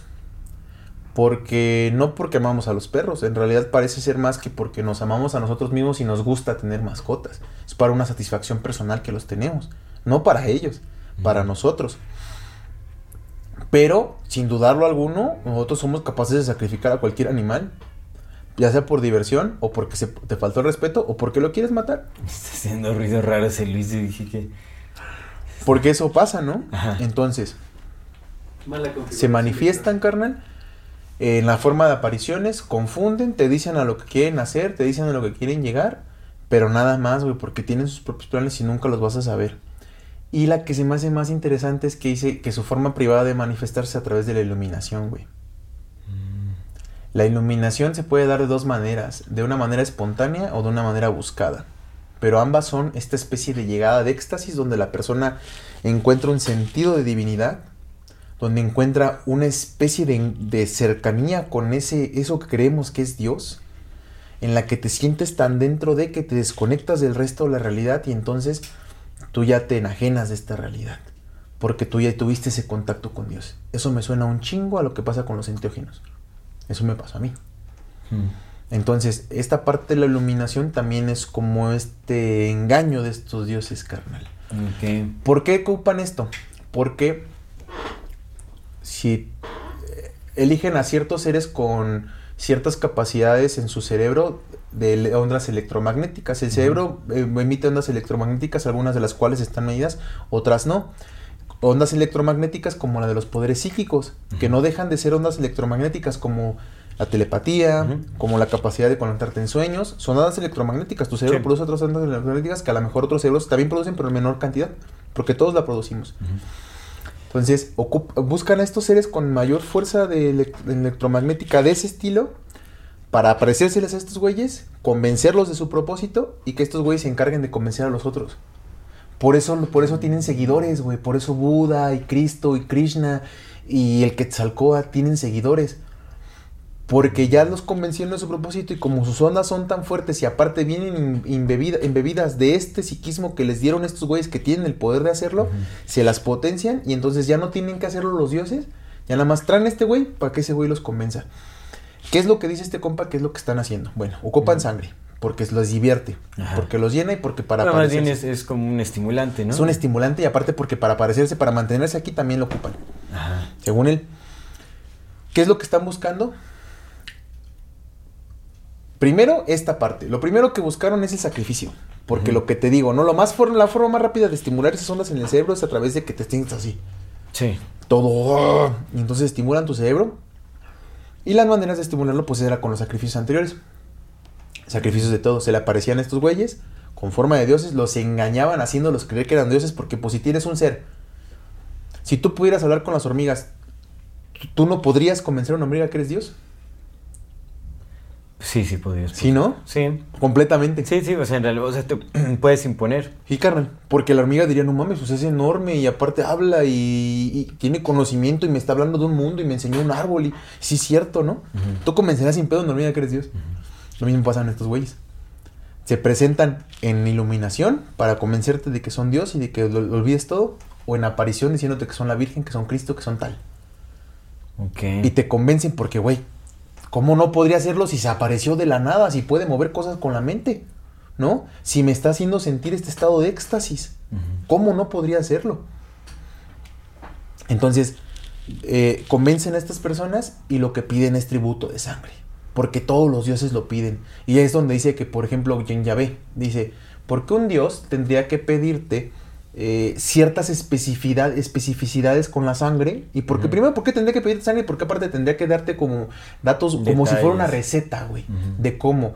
Porque dice, ah, al, al- al becerro lo abres de tal forma, tiras esto, esto lo quemas, esto lo untas, esto con esto, y aparte me lo mezclas con estas plantas para que me lo pongas y me lo quemas todo. ¿Por qué? ¿Por qué tendría que hacerte una receta de cómo prepararte un- una sangre, güey? ¿Por qué? Lo mismo pasaba con estos güeyes, exigían ese sacrificio de sangre. Conforme la humanidad fue evolucionando y encontró más tecnologías, esto se perdió. Ya no era tan fácil engañarte con religión. Ah, bueno, otra cosa que dices que lo que se buscaba era crear religiones. ¿Por qué? Pues porque de qué otra forma, aparte del sacrificio de sangre, logras ese estado de éxtasis y de excitación en una religión donde Sí. pones a la gente. ¿De qué otra forma lo haces? En un estadio de fútbol o en un estadio de deportes, donde la gente está excitada porque su equipo va perdiendo o va ganando, güey. Por eso Sí. ya ves que se dice que luego han visto naves arriba de los estadios que chupan energía de ahí. Ah, ya, ya. Es lo que se dice. Y qué otra forma también los conciertos. Esa ya es mía. Ah, los conciertos, sí, carnal. sí, seguro. La- El éxtasis, la entrega, la danza, el cerebro desconectado, carnal, porque te desco- desconectas, la banda va a desconectarse, güey. Lo vimos con el Travis, Travis Scott, ¿no? Ahora en su, en su ritual con el que se murieron hace como seis meses, que se murieron varias personas, güey, porque te- se hicieron la valla y se pisaron entre ellos, carnal. Ah, ya, sí, ya. sí, sí, sí, sí. Entonces eso pasa. La música de rock, carnal. Sí. Todos estos inventos. Así, según lo que dice este vato, ¿no? Total. Que esas son las formas que, que- que adquieren energía. Mira, y ve tú a saber, si no son dioses, de todos modos eso sirve. Sí. Si no son dioses, es la Todos, hacía. todos son, exactamente, Sí. son estrategias de Sí, manipulación. sí, sí, sí, sí. O sea, sí, sí, sí entiendo lo, lo que dices. O sea, es que, pues, digo, al final todo lo que podemos, te digo, es lo que anunciamos al inicio. Todo lo que vamos a hablar aquí es una especie de Sí. especulación. Porque no hay nada definido, ¿no? O sea, yo me acuerdo, o sea, en, en los viajes que he hecho como a sitios arqueológicos, todo esto. O sea, cuando preguntas, cada, cada guía te da una versión diferente. Y luego te dicen las versiones alternativas y los aliens y la madre y media, ¿no? Entonces no hay nada que sea completamente definido. O sea, realmente es que seguimos a ciegas. Seguramente sí saben cuál es la, la verdad, ¿no? Pero, o sea, por ejemplo, de Freixedo sí valdría la pena analizarlo a él como, como autor. Como autor. O sea, porque sí tienen sentido algunas cosas. O sea, tienen sentido algunas... Te digo que había leído que decía que Cristóbal Colón era judío y que quién Pero es que qué. espérate, dejé lo mejor para el final. Ujú. Y ya, A ver, a ver, ya, ver tú qué opinas de esto. Órale. Bueno, total que no sé si voy explicando, ¿no? Sí, los sí, dioses sí. sí, se aparecen. Sí, los dioses se O te iluminan, Ajá. pero te- siempre te están engañando. Necesitan absorber energía en forma de sangre y... No necesitan, les divierte. Les- No, les- pero para Ah, manifestarse, sí, ¿no? Para O estar sea, aquí esto- sí. Para, para quedarse aquí hacerse sí. tangibles, como Sí, para para quedarse aquí sí, lo Sí. ocupan, güey. Para quedarse en este plano. Porque puede ser que también nuestro tiempo se les haga muy complicado. No es que no lo entiendan, se les hace complicado porque nosotros vivimos en tres, en tres dimensiones, el tiempo pasa por aquí. ¿Y no se manifiestan a través de la posesión, por ejemplo? Digamos, También, los, chamanes eh, justo. utilizan esa técnica. Sí, carnal, el espíritu. Los poseen los espíritus, es lo que Sí. dicen los ancestros y también los espíritus. Sí, de carnal. Las deidades. Y, y cita un autor, a otro autor que lo cita, y ese autor, otro autor dice, con otro tema muy diferente, pero hablando de los espíritus, dice, la realidad, ah, habla de la escritura, escritura automática, güey. Esa es que donde te poseen los espíritus. Y dice, la realidad es que cuando ocurren estas posiciones, lo menos que debes de hacer es creer los espíritus, porque la mayoría, si no es que todos, te están mintiendo. Ok, ok. Ajá, para sus propios propósitos. La, Sí. la posesión, la manifestación, las apariciones, la iluminación, güey. Porque pues es enajenación, carnal. La banda termina quedándose separada de su familia, güey.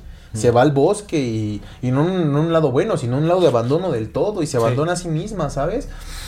Bueno, total. Que estos compas aparte, aparte no les sirve todo el cuerpo, güey. Solamente les sirven algunos órganos. La sangre y algunos órganos. No se llevan todo el cuerpo, güey. Porque no le ocupan todo, güey. Como gatos. Ajá. Entonces lo que dice es que bueno, ahora ya no se nos aparecen como dioses porque pues ya la humanidad avanzó, ya no, ya no creen estas cosas, pues ya ve- venos, ya creemos en otras madres. Entonces ahora cómo se presentan como ovnis. También se presentaban así en la antigüedad, pero ahí sí se presentaban como dioses. Ahora ya no, porque la, la humanidad tiene más, más tecnología y entonces se les haría más complicado. Mm. Que le seguimos valiendo madre, pero es más complicado. Entonces, ¿para qué se complica? Entonces ahora se aparecen como ovnis. Y aquí es donde hace la, la, la mayor como conjetura que se me hizo bien interesante. Ok. Y dice, esos güeyes necesitan sangre. Y la ocupan de ciertas formas y nada más ocupan cierto este pedo. Dice, pero yo he visto y he ido a lugares donde ahora ha, habido avistamientos de ovnis y se encuentran... ¿Te acuerdas de Rancho Skinwalker? Sí. Se encuentran animales sin sangre, carnal, a los que les faltan solamente unos cuantos órganos. Mm. Pero están secos de sangre, güey. Y un chingo. Y empieza a dar como datos de en tal lado pasó, en tal lado pasó, en tal lado pasó, en tal lado pasó y en tal Que lado ahorita, pasó. por ejemplo, yo no he escuchado ya de casos así. Es que ¿Qué es lo no que sé, que a lo mejor sí. y todo ese rollo, ¿no? A lo mejor sí, pero ya hay tanta pinche información que ya no, güey, estamos investigando sobre otras cosas. Seguro si investigamos de ese tipo de muertes vamos a encontrar. haber. Pero es lo que dice, güey. Y también pasa con seres humanos. Lo mismo hacen, güey. ¿No? Y entonces, esa es esa parte, güey. Los ovnis siguen haciendo lo mismo, güey. Siguen Ok. chupándoselas. Por, es, por eso es que lo pasaba en el rancho Esquivo, que el chupacabras, carnal. Que les chupan toda la sangre y les quitan algunos órganos, güey. Pero no se llevan todo, porque no ocupan todo. Solamente es lo que están buscando. Mm. Entonces, te digo, puede ser que sí. Tiene lógica su pensamiento, entendiendo la lógica como una cosa muy amplia. Sí. Puede ser que no, porque lo que a mí me sonó, es lo que te quería decir, a mí lo que me sonó en todo su libro, al final, esas conclusiones donde llevó fue como un, hay que unirnos todos porque... Ah, y otra cosa que dice es que estos mismos güeyes y nos hicieron lo que nosotros a los perros. Nosotros, las razas de los perros, el perro nada más era uno. Sí. Las razas las creamos nosotros. Sí, sí, sí. Nosotros hicimos un chingo de razas de los perros. Y tenemos unos para que nos cuiden, otros para que nos guarden y otros para que nos diviertan. Ya, ya. Es, para eso los hicimos. Entonces, güey, es igual con nosotros. Crearon las razas para lo mismo, güey. Para lo mismo exactamente, por Mm, diversión. O sea, el ser humano aquí estaba si es natural y si somos nosotros. Pero estos güeyes, dice, cada vez me suena más que la historia, más que ser historia humana, es la historia de una gran manipulación. Ok. Eso es bien importante, Sí, de una sí. gran manipulación. Entonces, al final, todo lo que va pintando, porque pues habla de las religiones, ¿no? Que, que todas las religiones, pues no. Casi no habla del catolicismo. Sí habla mucho del cristianismo, pero solamente una vez menciona a un papa. Eso también me, sonó- me saltó mucho, porque Sí. pues el catolicismo es diferente al cristianismo, güey. Es muy diferente, y más cuando estás a esos niveles como ese güey que se suscita, él sabe Sí, él que sabe. cristianismo y catolicismo son muy diferentes. Sí, por Él lo sabe, pero no lo menciona más que una vez. Eso también me dio Está una muy, está muy raro también que ataque a, o sea, como la idea de Cristo, siendo ex jesuita y habiendo... Eh, pero ese güey ataca todo, ata- ataca todo. Eso sí, eso sí, sí. también como dije, bueno, pues al menos sí ataca a todos. Así dijo, no, ya ve, ya ve pura pinche mentira y pues el pinche envidioso con otros güeyes, hizo uno de estos güeyes también. Y todo, y el Val y el Molo, que todos son los mismos güeyes. Todos, y el, el Huitzilopochtli y todos estos vatos son esos güeyes, son esas energías que están. Estos otros seres más evolucionados que nosotros de otras escalas, son los mismos. Y dice que justamente la confusión en los lenguajes también fue creada por ellos. Porque eso nos separa. Las razas nos separan. Los países, las ideas de países nos separan. Ujú. Las ideas. Y, y habla mu- y menciona mucho la ONU, güey. Es que la ONU ha querido hacer esto y no lo permitieron los países. Es que la ONU quiso a- ayudar esto y no, no lo permitieron. Ah, o sea, en pro de la ONU. Simón, y, que, y- Uy, y es sí que es lo que te digo, o sea, ideológicamente sí tiene mucho sentido que las razas nos separen, pero el otro lado es como ellos, nosotros, la separación, Y la ONU. la ONU, y entonces, ¿a qué te suena el hecho de que digas que las separaciones y, y que sí son cierto, sí es cierto? Ajá. Pero cuando lo ves como orientado hacia cierto punto y cuando empiezas ya a leer entre líneas que menciona la ONU y dices, güey, un vato tan sabio no puede, de- no puede caer en el juego de que la ONU Sí, sea real. sí, o sea, oye, está criticando a Jesucristo y no Sí, critica a la ONU, carnal. Sí, un vato tan entendido no puede nada más hablar una sola mención de la iglesia católica. Una, güey. Y de un Mm. papa, carnal. Sí, no, no, no. Mm, Ajá, entonces yo lo que sentí fue que tal vez sí estoy diciendo muchas cosas que sean reales, a lo mejor sí de los seres dimensionales, a lo mejor no de los, a lo mejor de los fenicios, lo que está diciendo de los seres dimensionales es lo que hicieron los fenicios, Ajá. pero tú a saber. Pero como que sí siento que lo llevó hacia el lado de nosotros contra ellos y, y lo mejor sería un solo gobierno, una sola religión, o ni siquiera una religión, pero sí un solo gobierno, una sola lengua, uno solo de todo. Ya. Algo Sí, ahí ya, ya, ya es como que ese lado se fue. Pero eso es lo que dicen los dioses. Ok. está, está extraño. El... Híjole, es que con Freixedo está muy raro. Es un personaje muy extraño, pero también hay que analizarlo de... O sea, pues estuvo con Greenberg también, ¿no? Eh, Y, o sea, pues Greenberg muy probablemente también formó parte de algún programa por ahí extraño. Seguramente muchas de sus investigaciones son ciertas, ¿no? O sea, como la comunicación, este... ¿Cómo se llama? Este... ¿Cómo le llamaba su experimentación? Bueno, con la comunicación telepática, todo eso. O sea, con la varias visión cosas, ¿no? extraocular. Visión extraocular, todo eso. est- Está haciendo experimentos muy importantes y todo. Pero pues ya con ese nuevo entendimiento del neochamanismo y todo, y ahora la pachita, pues quién sabe qué show, o sea, hay como que revisitar todo eso. Y Freixedo pinta pues también en este círculo de, de personajes cuestionables. Él, por, por supuesto que siendo uno de ellos, porque pues viene de un background jesuita. Y dice, o sea, no, ni siquiera dice por qué se salió, o sea, dice que fue porque vio cosas con las que no estaba de acuerdo y ya se salió. Pero no dice qué. O sea, nada más como, ah, yo, o sea, ya no estuve de acuerdo con varias cosas, entonces dejé el orden de los jesuitas y todo ese rollo. Y además es un juramento de sangre, güey. Y sabemos lo que dice el juramento jesuita. El juramento jesuita, sí, sí, Dices, voy yo a soy matar, capaz de negarte, a- de negar ser jesuita frente a todos y seguirlo siendo. Ah, sí, sí, sí, cierto, sí, o sea, es... Exactamente, entonces está muy... Sí, el juramento jesuita no es cualquier cosa. ujú, ujú. O sea, es un y es un juramento de de sangre, sangre, sí, es un carnal. juramento de Cortas la sangre. pinche mano y pones la mano ahí. Sí, güey. o sea, son los maestros del engaño. Sí. Entonces, Freixedo, yo la verdad es que sí le tengo mucha ya dudita también, porque sí lo dirige justamente como el problema, o sea, cuando lo desvías a aliens o a, a deidades y todo eso, entonces ya no son, ya no es aquí, ya el problema ya no está en Los pobres humanos, nosotros no somos. Son ellos. Ajá, no es la ONU, no es la CIA, No es el Vaticano, Vaticano, no son los jesuitas. güey. Ajá, no, exactamente. Entonces eso es, eso es como muy, muy extraño. Ahora, e- en cuestión de lo de sacrificio de sangre y todo ese rollo, a mí me parece muy extraño. Eh, o sea, el, el por qué, o sea, sí, por qué, o sea, el cuestionarnos por qué era tan necesario el, el sacrificar sangre.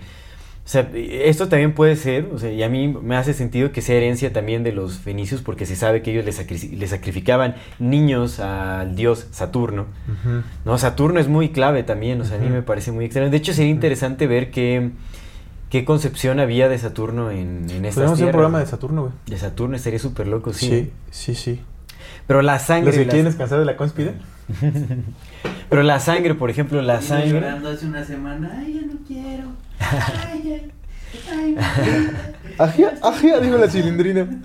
Sí, y trae a Freixedo con... ¿Qué cosas, no? había pasado de tanta penetración.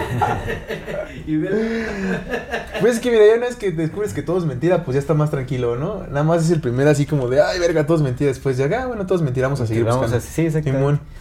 Pero por ejemplo, la sangre, yo no entiendo muy bien, o sea, porque eran civilizaciones con mucho conocimiento, entonces el hecho de que derramaran sangre así nomás porque sí, debe de haber, o sea, debe de haber un significado mm, importante. Pues es que a lo mejor es una mezcla de varias cosas. A lo mejor la civilización de estos güeyes sí, sí está muriendo, güey.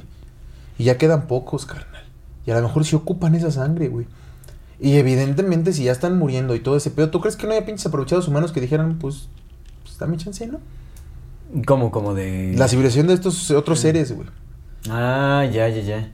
Pues puede ser, o sea, yo ahorita la verdad es que estoy como, te digo, estoy, estoy como reconstruyendo muchas ideas, pero ahorita ya no me está sonando tan atractiva la idea de que haya como tantas razas extraterrestres. todo, o sea, porque ya también o sea, empecé a ver como los círculos en los que más se promueve toda esa idea, que los Anunnaki y todo ese rollo. O sea, pues a Zacarías Sitchin también, o es como pues, emblemático de, New Age y todo este rollo. O sea, como que los que decían que hay muchas razas extraterrestres viviendo aquí y todo. O sea, como que no sé, me parece muy sospechoso que se le esté, señ- o sea, se le esté apuntando con el dedo a, a ser culpables a razas que no son humanas. Es como, me parece que es como una estrategia muy podría ser una estrategia muy sospechosa para justamente Pero es que sí hay muchos testimonios también, güey. Muy quitar la antiguos, atención güey. de alguien. Hay testimonios y muy antiguos de, de avistamientos de ovnis. O sea, muy antiguos refiriendo. Pero de- No sé quién sabe también desde cuándo sea la tecnología que puedan Sí. ver. No, sí, muy antiguos me, me refería yo a los 30, 40 Los y 30, ya había exactamente, se supone que ahí había como Ya había, carnal. Pues los pinches nastis. Ajá. Ya, ya, y- o sea, hay muchas cosas que toca destapar todavía. Es que esa es, esa es la cosa, toca ver. Yo lo que quizás podría sentir es que a lo mejor sea una mezcla de las dos, como lo mismo que hablamos de ser. la verdad. O sea, lo que te digo, a lo mejor sea una raza moribunda de, de, de seres, a lo mejor hasta del mismo planeta, güey, pero que ya estén muriendo, güey. Que sigan haciendo chingaderas, pero ya también hay una raza de seres humanos que aprovecharon esas chingaderas y están aprendiendo todos esos culeros. Sí. ¿Sabes? Como A mí me parece que es clave ver como esta cuestión de Yahvé y de Baal y todo ese rollo. O sea, como hoy intentar investigar por esos tiempos, a ver si clave que, o sea, es difícil entonces, imagínate, o sea, textos de esos tiempos, pues si hay, no creo que vayamos a acceder a ello y aparte tendríamos que hacer estudio Sí, de lengua. Mi sumerio ahorita ya no está tan bueno, ya, ya, lo descuidé. exactamente. Ya Sí, se tu fenicio como que ya ya lo te escuché hablar y ya no, ya no como que Ya se que enfrió, no. ya se enfrió. Ya perdiste no- el acento. Ya perdí el, ya perdí el toque manipulador. Ya- y el toque de comerciante también. Sí, ya, ya, como que tus barcos ya los descuidaste mucho. Mi barco, exactamente. Entonces, eh, o sea, igual es un mar de confusión porque, o sea, tenemos, ¿no? Como, pues estos vestigios, vestigios arqueológicos, todo el simbolismo, las deidades de estas tierras y todo ese asunto que se relaciona también con, sabemos, o sea, sí hay, sí hay claves Sí hay. de una cultura madre. Sí la hay, Sí la hay, Sí o la sea, hay. sí hay pruebas de que hay una cultura madre. sí la hay. No, en especial las pirámides, o sea, como todo ese tipo de cosas. Pues estos güeyes son los mismos No güeyes de allá son- con otros nombres. El Yahvé, el Baal y todos esos güeyes se pelearon son los mismos güeyes. Sí, sí, sí. o sea, y el Quetzalcoatl y, y Baal y todo eso. Son los pues, mismos es el güeyes, dragón. los eh, todo eso, güeyes. exactamente. Es como las mismas deidades, mismos símbolos, todo ese asunto. Tal vez expresados, o sea, tal vez cambiaron algunas cosas por la región, los materiales, yo qué sé, ¿no? O sea, como, pues también nuevas generaciones dentro de, en, regiones distintas, que también conservaban, o sea, yo me pongo a pensar, ¿no? Pon tú, o sea, van los fenicios, se eh, fundan Tenochtitlan o lo que quieras, y este, o sea, pues tras generaciones va cambiando toda la, la percepción que tienen de la vida, o sea, el, el conocimiento que traían de las tierras anteriores va, se va modificando, se va moldando como a las regiones que tienen. claro. Se conservan lo los principales símbolos y todo, ¿no? Pero Sí. pues el desenvolvimiento de las sociedades es ligeramente distinto. Y es ligeramente porque realmente sí es ligeramente distinto. O sea, no sé. Ah, Ahora que hemos est- estado analizando también lo de los chamanes, a mí me pareció increíble que hay una similitud tan grande entre Siberia y Venezuela, pon tú, ¿no? O sea, es como, ¿cómo fregado si se supone que nunca Lo que nos dijo María contacto? Eugenia de Ecuador, que también tabaco, tabaco. También tabaco, sí, sí. tabaco. y es que es en toda la Amazonía, o sea, es, es- es- Eh. es- Perú, Bolivia, Ecuador, este, también están en Venezuela, seguramente también hay, hay tribus chilenas, o sea, en todos lados hay ese tipo de cosas. Y pues ya es que Graham Graham Hancock dice que hay vestigios de América, de civilizaciones muy muy antiguas en América. Y aquí en México, a mí me gustaría que profundicemos más adelante también más como en la cultura de, Tus compas. de México. Porque de digo, ahorita como que nos la llevamos tranquis, pero segura de haber ahí que unas claves, así como Sí, güey. Sí. cosas Sí, sí. interesantísimas, interesantísimas. Ah, mira, de hecho, no sé, no sé si tú, tú traes un algo interesante o... Sí. Ah, listo. Bueno, entonces voy a soltar un algo interesante ahorita. de ¿Sí traigo? vez. Sí traigo. Me encontré algo bien interesante, así como buscando también información de Quetzalcóatl y todo. En la Deep Web, ya sabes, ¿no? Y metiendo así como la verdad de. Quetzalcóatl, ya sabes, así como Casual. buscando cosas así. ¿Qué dice Miles Mantis de Quetzal? No, y que me encuentro que al parecer hay una logia masónica mexicana, no fundada por un mexicano, pero mexicana, que se llama la Orden de Quetzalcóatl. Es una logia masónica que en realidad todos sus propósitos... sí, es la Orden de Quetzalcóatl y se representa con una Q. También está muy raro, o sea, pinche Q. Como la Q de... Sí, De, sí, de el, eh, también hay una mención de, de en la Biblia, este, el, el altar de Q, ¿no? O sea, Sí, es- que ese- altar ¿no? de El Q, altar sí. de Q, todo esto de la pinches Q, ¿no? Bueno, aquí es la Q de Quetzalcóatl, no sé, pero bueno. ¿Qué hubo con el sexo de Jordi Rosado? Ah, anda, no manches, Jordi Rosado es un neofenicio. Sí, luego lo se fue ahí, no, te cuántos seguidores. De los brutillos, pero no, no es cierto. Jordi, te mandamos un saludo si nos ves. Invítanos. Marta y Galera, chulada. Pero bueno, entonces esta, esta orden de Quetzalcóatl es una logia masónica. Sí, quiero ver, si te mencionas, quiero ver qué número de letra en el alfabeto es la Q. Ah, bueno, sí, ya todo tiene. Ya Sí, vamos a meternos al, Ya, ching- a la Dan Brown. a ver. A la Dan Brown vamos a... ¿Qué decía Da Vinci de, de- de la Q? ¿En cuál de sus pinturas podemos encontrar la Q? Ajá, ¿y Pero qué? bueno, entonces esta orden de Quetzalcóatl, sus principales esfuerzos, ya sabes que todas las logias masónicas supuestamente están, son altruistas, este, mm, eh, bueno, buscan hacer algún beneficio social, eh, a- aportan a organizaciones no gubernamentales, Simón, son buenas personas. Ya. Sabes que a, la- a nuestros fans les encantan las logias, Las logias masónicas. masónicas, entonces, Ah, los queremos mucho también. Simón. sí, pues mira, estamos todos en este... estamos todos Mira, si engañados. se hunde el barco también se van con nosotros, así que... sí, pues, sí, al final nos vamos a ir todos bien acompañados, ¿no? Así, nos Que nada, queramos que mira, o nos odiemos, estamos Creo que es bien importante que todos sepamos, todos, todos, todos sepamos que hasta incluso las logias masónicas, la misma CIA, no es el 1%, carnal. El 1% que se va a salvar Sí. no somos todos los demás. No, no, no. Ni las logias, ni los maestros de grado 33. El ni las- 1% que se va a ir a Saturno, no a Marte, se van a Saturno, quién sabe Es cuándo. el 1%, güey. Y nosotros, todo el resto, el rebaño desconcertado, incluyéndolos a mis compas. O sea, no ¿cuánto- vamos el, a ir. el 1% de, de 7 mil millones, ¿cuánto es? Ahorita te digo, son. El 1% son siete- 70 mil. 70 mil, ¿no? millones. No, ¿cuántos 70 No, millones? 70 mil, ¿no? 70 mil. Si somos 7 mil millones, Sí, serían 70 millones. ¿no? serían 70 millones los que se salvarían. Sí, son 70 millones, creo. 7 La millones. mitad de México. 70 millones, creo que sí, ¿no? Pues el 10% de 7, 7 mil millones, de 7 mil, el 10% de 7 mil, ¿cuánto es? 700. Ajá. 700 mi- 70 millones. 70 millones, entonces. 70 millones. No, entonces es muchísimo menos, güey. No es el 1%, carnal. No, pues mira, si nos ponemos a pensar por cómo está la distribución familiar, o sea, todos los que, o sea, pues, no sé, no sé si estén dispuestos a salvar a todos estos presentadores de noticias. No te digo, no creo que sea el 1%, güey. ¿O creo que pa' es- qué? yo creo que ¿Pa' es qué se lo llevan si es no? menos del 1%, güey. Yo creo que han de Sí. ser, si bien te vas 700 mil Yo creo que el 1% es hasta- está pa- Un millón es el que se va a salvar. Es hasta para eh, ser inclusivos, ¿no? El 1% es como... Para no decirnos el 0.01%. O a lo mejor sí es el 1%, güey, de los que se van a quedar, porque ahí están los 500 millones que ocupan. Para chambear. Sí, están los 70 millones, o sea que son- es como un orden jerárquico que te permite sostener el poder hasta arriba. Y, el, y los 430 millones, pues a- esclavos a todo dar. y ya, Y ya. y ya. Entonces, pues no, no, compitas de las logias, tampoco ustedes, ni nosotros, ni nadie. Todo lo que Sí, dijiste, si el barco, nos vamos, Nos vamos juntos. todos juntos. Sí, nos vamos juntos. Simón. Entonces, bueno, La verdad es que... empezar a hermanarnos a todos, pero ya realmente, de verga, güey, si estamos todos peligrando, nosotros no somos el, nosotros no Sí, somos no, ellos. no, y aparte los que nos que- los que nos comentan, o sea, no creo que un, un masón de alto grado nos vaya a comentar, o sea, porque pues ellos saben, seguramente saben A lo mejor ni usan TikTok por lo mismo, sí, ¿no? exactamente, Pues sí. bueno, no sabemos, no creo que anden en esas en esas cosas y, y tampoco Pero pues Digo, aquí hay unos nos, que han sido muy mundanos, yo he, topado uno que otro pero aquí nos vamos todos juntos. Pero bueno, los que nos han comentado son están en sus pininos, son son chavillos o chavorrucos que andan ahí como buscándose el pan de cada día como cualquier otra Como persona. todos nosotros, Simón. Y entonces, pues bueno, en fin. Aquí va, la orden de Quetzalcoatl es una orden que dedica todos sus esfuerzos a para generar fondos para eh, los hospitales Shriner eh, para niños. Eso nos vi- Yo cuando dije eso así como, a ver, a ver, a ver, a ver, a ver, a ver, a ver, a ver, a ver, a ver. Todos sus esfuerzos lo dedican para los hospitales Shriners, aparte, eh, viene de eh, los, los Shriners es también una logia masónica que obviamente fundaron estos hospitales de los Shriners que es específicamente para ayudar a niños, a niños.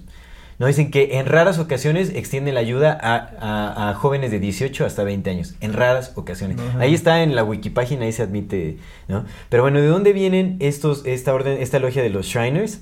Que son los, los este, santuarios, es como una logia de santuarios o no sé qué. So, Es, es también, es una, mira, en inglés es The Ancient Arabic Order of the Nobles of the Mystic Shrine. Mm. O sea, viene de una orden ancestral arábica, tiene que ver con la nobleza, no es como Ancient Arabic Order of Nobles. Es la orden arábica ancestral de los nobles del santuario místico. Así se llama esta orden, eh, esta logia masónica, que creó a los Shriners y que es ahí de donde se deriva la orden de Quetzalcoatl.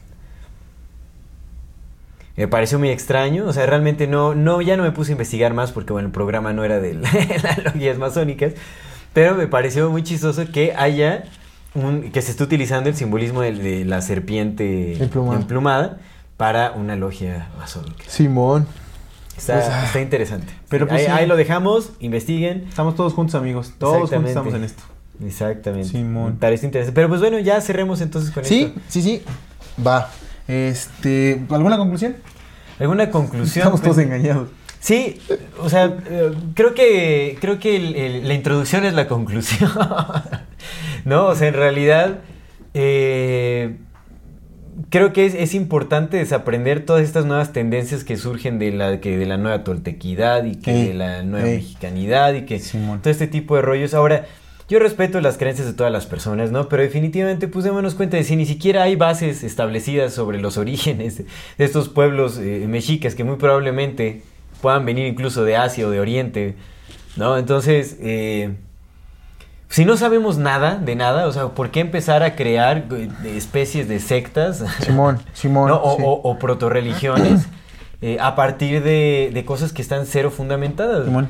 ¿no? Se hablan de supuestamente de conocimientos milenarios y que el, el abuelo este, iniciado de quién sabe dónde fregados y que comparte linaje de tal quién sabe qué madre y todo ese asunto cuando en realidad no, o sea, bueno, si hay alguna eh, comunidad pura que ahorita ya la wikipágina de la, de la comunidad de los Suma dice que ya se, por, al final se terminaron mezclando con, o sea, Mm. ya uh, se abrieron al mestizaje, pues. Ya no hay razas puras, ya todo es un gran mestizaje. y Simón. Estamos mezclados con todo, o sea, con todas las cosas, ¿no? O sea, ya ni siquiera es como con mezcla española y... O sea, ya es de todo, o sea, ya es de todo. O sea, hay genes de África, hay genes de quién sabe dónde fregados y todo ese asunto, ¿no? Entonces, pues también... No sé, yo sí estoy de acuerdo con tirar las banderas, o sea, porque al final son etiquetas, o sea, tirar Sí. las fronteras. Eh, sí estoy de acuerdo con el nuevo orden, no, no es cierto. es que es muy chistoso también porque acá, o sea, es raro porque cuando intentas promover una unificación de la humanidad, suena a un nuevo orden, Un nuevo mundial, orden mundial. Pero creo que se puede ir por, por direcciones distintas, ¿no? O sea, el nuevo orden mundial busca una homogenización y una sistematización global de todas las cosas, una reducción de la población, un control absoluto, fascista sobre todo. Es que es su orden mundial Es- es- contra nuestro. contra una especie de organización comunitaria global. Ajá, ajá, ¿No? Algo así. ajá, que ajá. respetando la diversidad, las creencias, tradiciones de todas las personas, pero siempre buscando, eh, eh, bueno, siempre respetando y, y- y, eh, eh, cultivando nuevas ideas, creando nuevos imaginarios. Pues sí, respetando las creencias, preferencias de todos, o sea, sin homogenizar, sin, sin reducir a la población Sin necesariamente. conectarlos todos. Ah, y ¿sabes qué, güey? Era más rápido. Es que también el libro de Frixedo como que apunta hacia allá en el de no permitamos la, la inevolución, hay que seguir evolucionando, hay que seguir avanzando, el camino de, de- de seguir Mm. ampliándose los conocimientos. Todo eso me sonó a Go Transhumanismo. Ya. Todo, güey. ya, ya, ya. Tal vez lo leí Pues- con... No, no, no. No, creo. es que sí que, lo es que sí suena sketchy, o sea, sí Sí suena muy acá, sí muy sospechosón, ¿eh? Sí, sí, fue como de, no, sigan evolucionando hasta que Mira, no hay nada más en un robot". sospechoso que un jesuita diciéndote que, ya no es jesuita. Que no es jesuita, sí, cierto. Creo que ya no hay nada, no hay nada más sospechoso. ¿no? Es como, no, ya no, yo ya lo dejé. Sí, ¿Y por qué? Pues ya no estuve de acuerdo en algunas cosas. Sí, es cierto. Y mira, ya nada más para complementar lo que estabas cerrando. Si los herederos de Motecuzoma son reconocidos en España como realeza y viven en Australia en este momento, ¿para qué nos hacemos pendejos que nosotros somos los herederos de los aztecas? No, los somos. Los verdaderos herederos viven en Ah, Australia. está- Ya. y, viven como nobleza. Son ¿no? nobleza, Sí. viven en Australia. Olvidémonos ya de tantas pinches Sí, cosas. ya. sí. Ellos que sí son los. Exacto, Yo no he visto a ningún emperador corriendo un temazcal. Si hace allá, esto. carnal, están en Australia Es la verdad, nobleza. Entonces ya, olvidémonos de tantas cosas. El último temazcal que fui resultó ser un manoseador, entonces... Sí pues, lo fue, sí lo Mira. fue. Simón. Y ahí voy, no quiere decir que todos sean así, pero hay que tirar los egos un Sí, poquito. ¿no? O sea, Sí. la, la verdad, no sabemos nada. Sí. eh, Es, es ahí nuestro punto de partida, incluso de lo que creemos que son tradiciones mm, ah, milenarias, ancestrales. Es como en realidad sabemos, o sea, cuál es la certeza que tenemos de que así eran las prácticas, de que así se llevaba, de que se conservan al pie de la letra, porque tal abuelo tiene la- el derecho del fuego, yo qué sé, ¿no? O sea, como... Podemos decorarlo de mil maneras, pero la verdad es que no sabemos nada. No hay ninguna base que sostenga este tipo de nuevas, eh, proto, bueno, estas protoreligiones o sectas o yo qué sé, pero en fin. Sí, estoy de acuerdo. Hay que investigar más eh, las, estas deidades. eh, el panteón mexica es un panteón fenicio posiblemente o no sabemos de dónde vengan. Pero lo que sí sabemos es que hay como una relación entre, o sea, de simbolismos en todo el mundo, o sea, de distintas culturas. Se representan los mismos símbolos, las mismas deidades. eh, hay un chorreadero de sangre por todos lados. Sí, En fin. sí lo hay. Bien, amigo. bueno, vamos entonces ya cerrando. Y algo este interesante. Eh, traigo uno y eh, algo también un poco interesante, pero no es en la recomendación. Eh, traigo uno que se me hizo muy chistoso que me acordé. De por qué le llaman, por qué la magia negra se llama magia negra. Ya es que le dije a Lalo Videncia ese día que nos vimos, pero no lo había mencionado aquí. Ah, la, ok. La magia negra se llama magia negra porque, eh, haciéndole caso a Edward Shure con su historia de las religiones, eh, pues hay cuatro razas, rojos, amarillos, negros y blancos. Y la magia que practicaban los negros, la raza negra, pues era la magia negra porque era la magia de los negros. Mm. Y recordemos que la magia negra actual casi toda se deriva de tradiciones africanas, que fue lo que vimos con la locería. Sí, sí, eso es cierto. Entonces, como se derivan de tradiciones africanas, por eso sigue siendo magia negra. Pero no es magia negra porque sea maldosa. O sea, sí ya lo es. No toda, tal vez. Pero se le llama magia negra porque viene de la raza negra. Pero yo creo que está mezclada, eso es lo que pasa, o sea, que realmente no había una diferenciación entre... Entre magias. Pero ahorita ya se hizo Sí. como. Pero entonces la magia negra original, o se le llama magia negra porque viene de la raza negra, y la magia negra actual, la que es maldosa, pues tiene, todas sus raíces vienen de África. De ahí, exactamente. Simón. Sí, es todo lo que es la santería Simón, y Simón. bueno, varios... Sí. Ahí estuvo nuestra plática con Lalo. la audiencia. le Saludos, saludos saludo. a la audiencia. Pero ese es mi dato. Va a estar invitado, va a estar invitado en octubre, ¿verdad? Sí, ya, sí, ya, sí. ya viene mi amigo. Nuestra racha de aniversario en Ya, octubre sí. ya casi es. Ya, hermano, ya, dos años. Entonces vámonos a nuestras recomendaciones. Yo quiero recomendar, hoy la verdad es que andaba medio acá indeciso sobre qué recomendar. A veces estoy un poco cansadillo, también estoy un poco desvelado, pero bueno, Sí. mi recomendación es un artista que me parece muy buen artista, es un artista digital, no sé si sea de la CIA o no, pero eh, por su valor, por el valor que se le puede dar a su arte, eh, me gustaría recomendar a Android Jones, no sé si lo han visto por ahí. Mm, mm. Es arte digital, está muy, muy chévere. Es como tipo eh, Alex Gray, pero en digital. Mm, Seguramente sí tiene por ahí un poco de... decía. Está permeado con, con la cultura New Age y todo, y, y transhumanista, supongo. no, no sé, pero me, me gusta mucho su sea, está, está chévere. De hecho, también tiene como algunas representaciones de, de las culturas, eh, bueno, de la cultura mexica. Oh. Y, pero como en esta forma así como fractal y todo, o sea, digo, como apreciación de arte me parece excelente. Entonces, pues vamos a recomendar el trabajo de Android Jones. Bien. Y ya. Bien, bien, Andrew Tate. Saludos por Andrew Tate que lo cancelaron. Android A Jones. Andrew Tate le cerraron todas sus cuentas de TikTok. ¿En serio? Sí, güey, ya lo cancelaron al Andrew Tate. ¿Cómo que crees que.? Mira, no sabía cuándo Sí, lo cancelaron. Casi como dos semanas, creo, pues, empezó la cancelación. Ya está bien cancelado. Sí. Con razón ya no aparece. Shout out para el Andrew Tate. Pues yo creo que le, sí le tumbaron la- los, este, los Illuminati. Sí lo, sí lo Bueno, chingaron por andar de bocón. Las élites sí puede ser. Pero nosotros como somos amigos de todos, pues los queremos mucho. Mi recomendación es una película que no me acuerdo cómo se llama, pero está en HBO. Igual si la buscan ahorita, ponen Elvis Presley a HBO. Elvis Presley a HBO. Y ya les va a salir, pero vean la pirata, pues. Pero está interesante, güey, porque más allá de la historia de Elvis Presley, ah, yo que la estaba viendo ya con Sí otros sobrevivió. ojos. No, güey, yo que la estaba viendo con otros ojos me di cuenta de lo manipul de lo cómo manipulan todo, güey. Hay una escena donde sale Elvis bailando así y le empieza a mover la- la- las caderas con la gente y las morras empiezan, ay, ay. Y me dio tanto cringe. ¿Sabes cómo somos Mm. tan fáciles de manipular? Y hasta mi mente empezó a maquinar. Dije, güey, seguramente si, si este vato también fue creado por la CIA. Y, y, y si todo está programado, pues seguramente hasta meten paleros para que empiecen a gritar y los demás contagien a los demás y entonces se vuelve hasta fiebre. Sí, pues sí. Entonces, yo recomendaría mucho verlo porque aparte su representante según abusó mucho de él. Yo la neta ni creo que Elvis ya sea pobre ni que viniera de cómo lo pintan de ahí, ni siquiera ha caído del ejército. Pero creo que la película muestra muchas cosas de cómo en verdad manipulan. Mm. Y no al Elvis, sino en general. Sí, en general. o sea, Entonces busquen nada más Elvis, porque no me acuerdo cómo se llama. Elvis Presley, este, HBO, HBO. y ya les va a salir la de, la de este año, creo que salió. Pues Ok. esa es mi recomendación. ¿Va que va? Sí. Pues entonces cerramos, terminamos este episodio. Sí. Como último recordatorio a nuestra queridísima audiencia. Pues bueno, gracias si llegaron hasta este momento. No se olviden de suscribirse a nuestro canal si es que aún no lo han hecho. Denle click a la campanita para que les llegue notificación cada que saquemos un nuevo video. Si les gusta lo que hacemos, por favor ayúdenos compartiendo nuestro contenido para llegar a más personas y así seguir creciendo.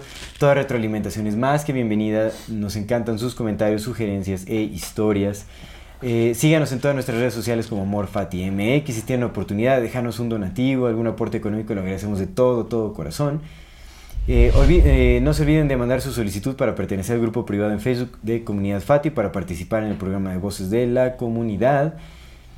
Y eh, muchísimas gracias Ancuna Kitchen por estos Ancuna deliciosos postres saludables, nutritivos y a base de plantas. Sí. Muchas, muchas gracias por acompañarnos hasta este momento. Esto es Amor Fati. En la infinita brevedad del ser. Hasta luego.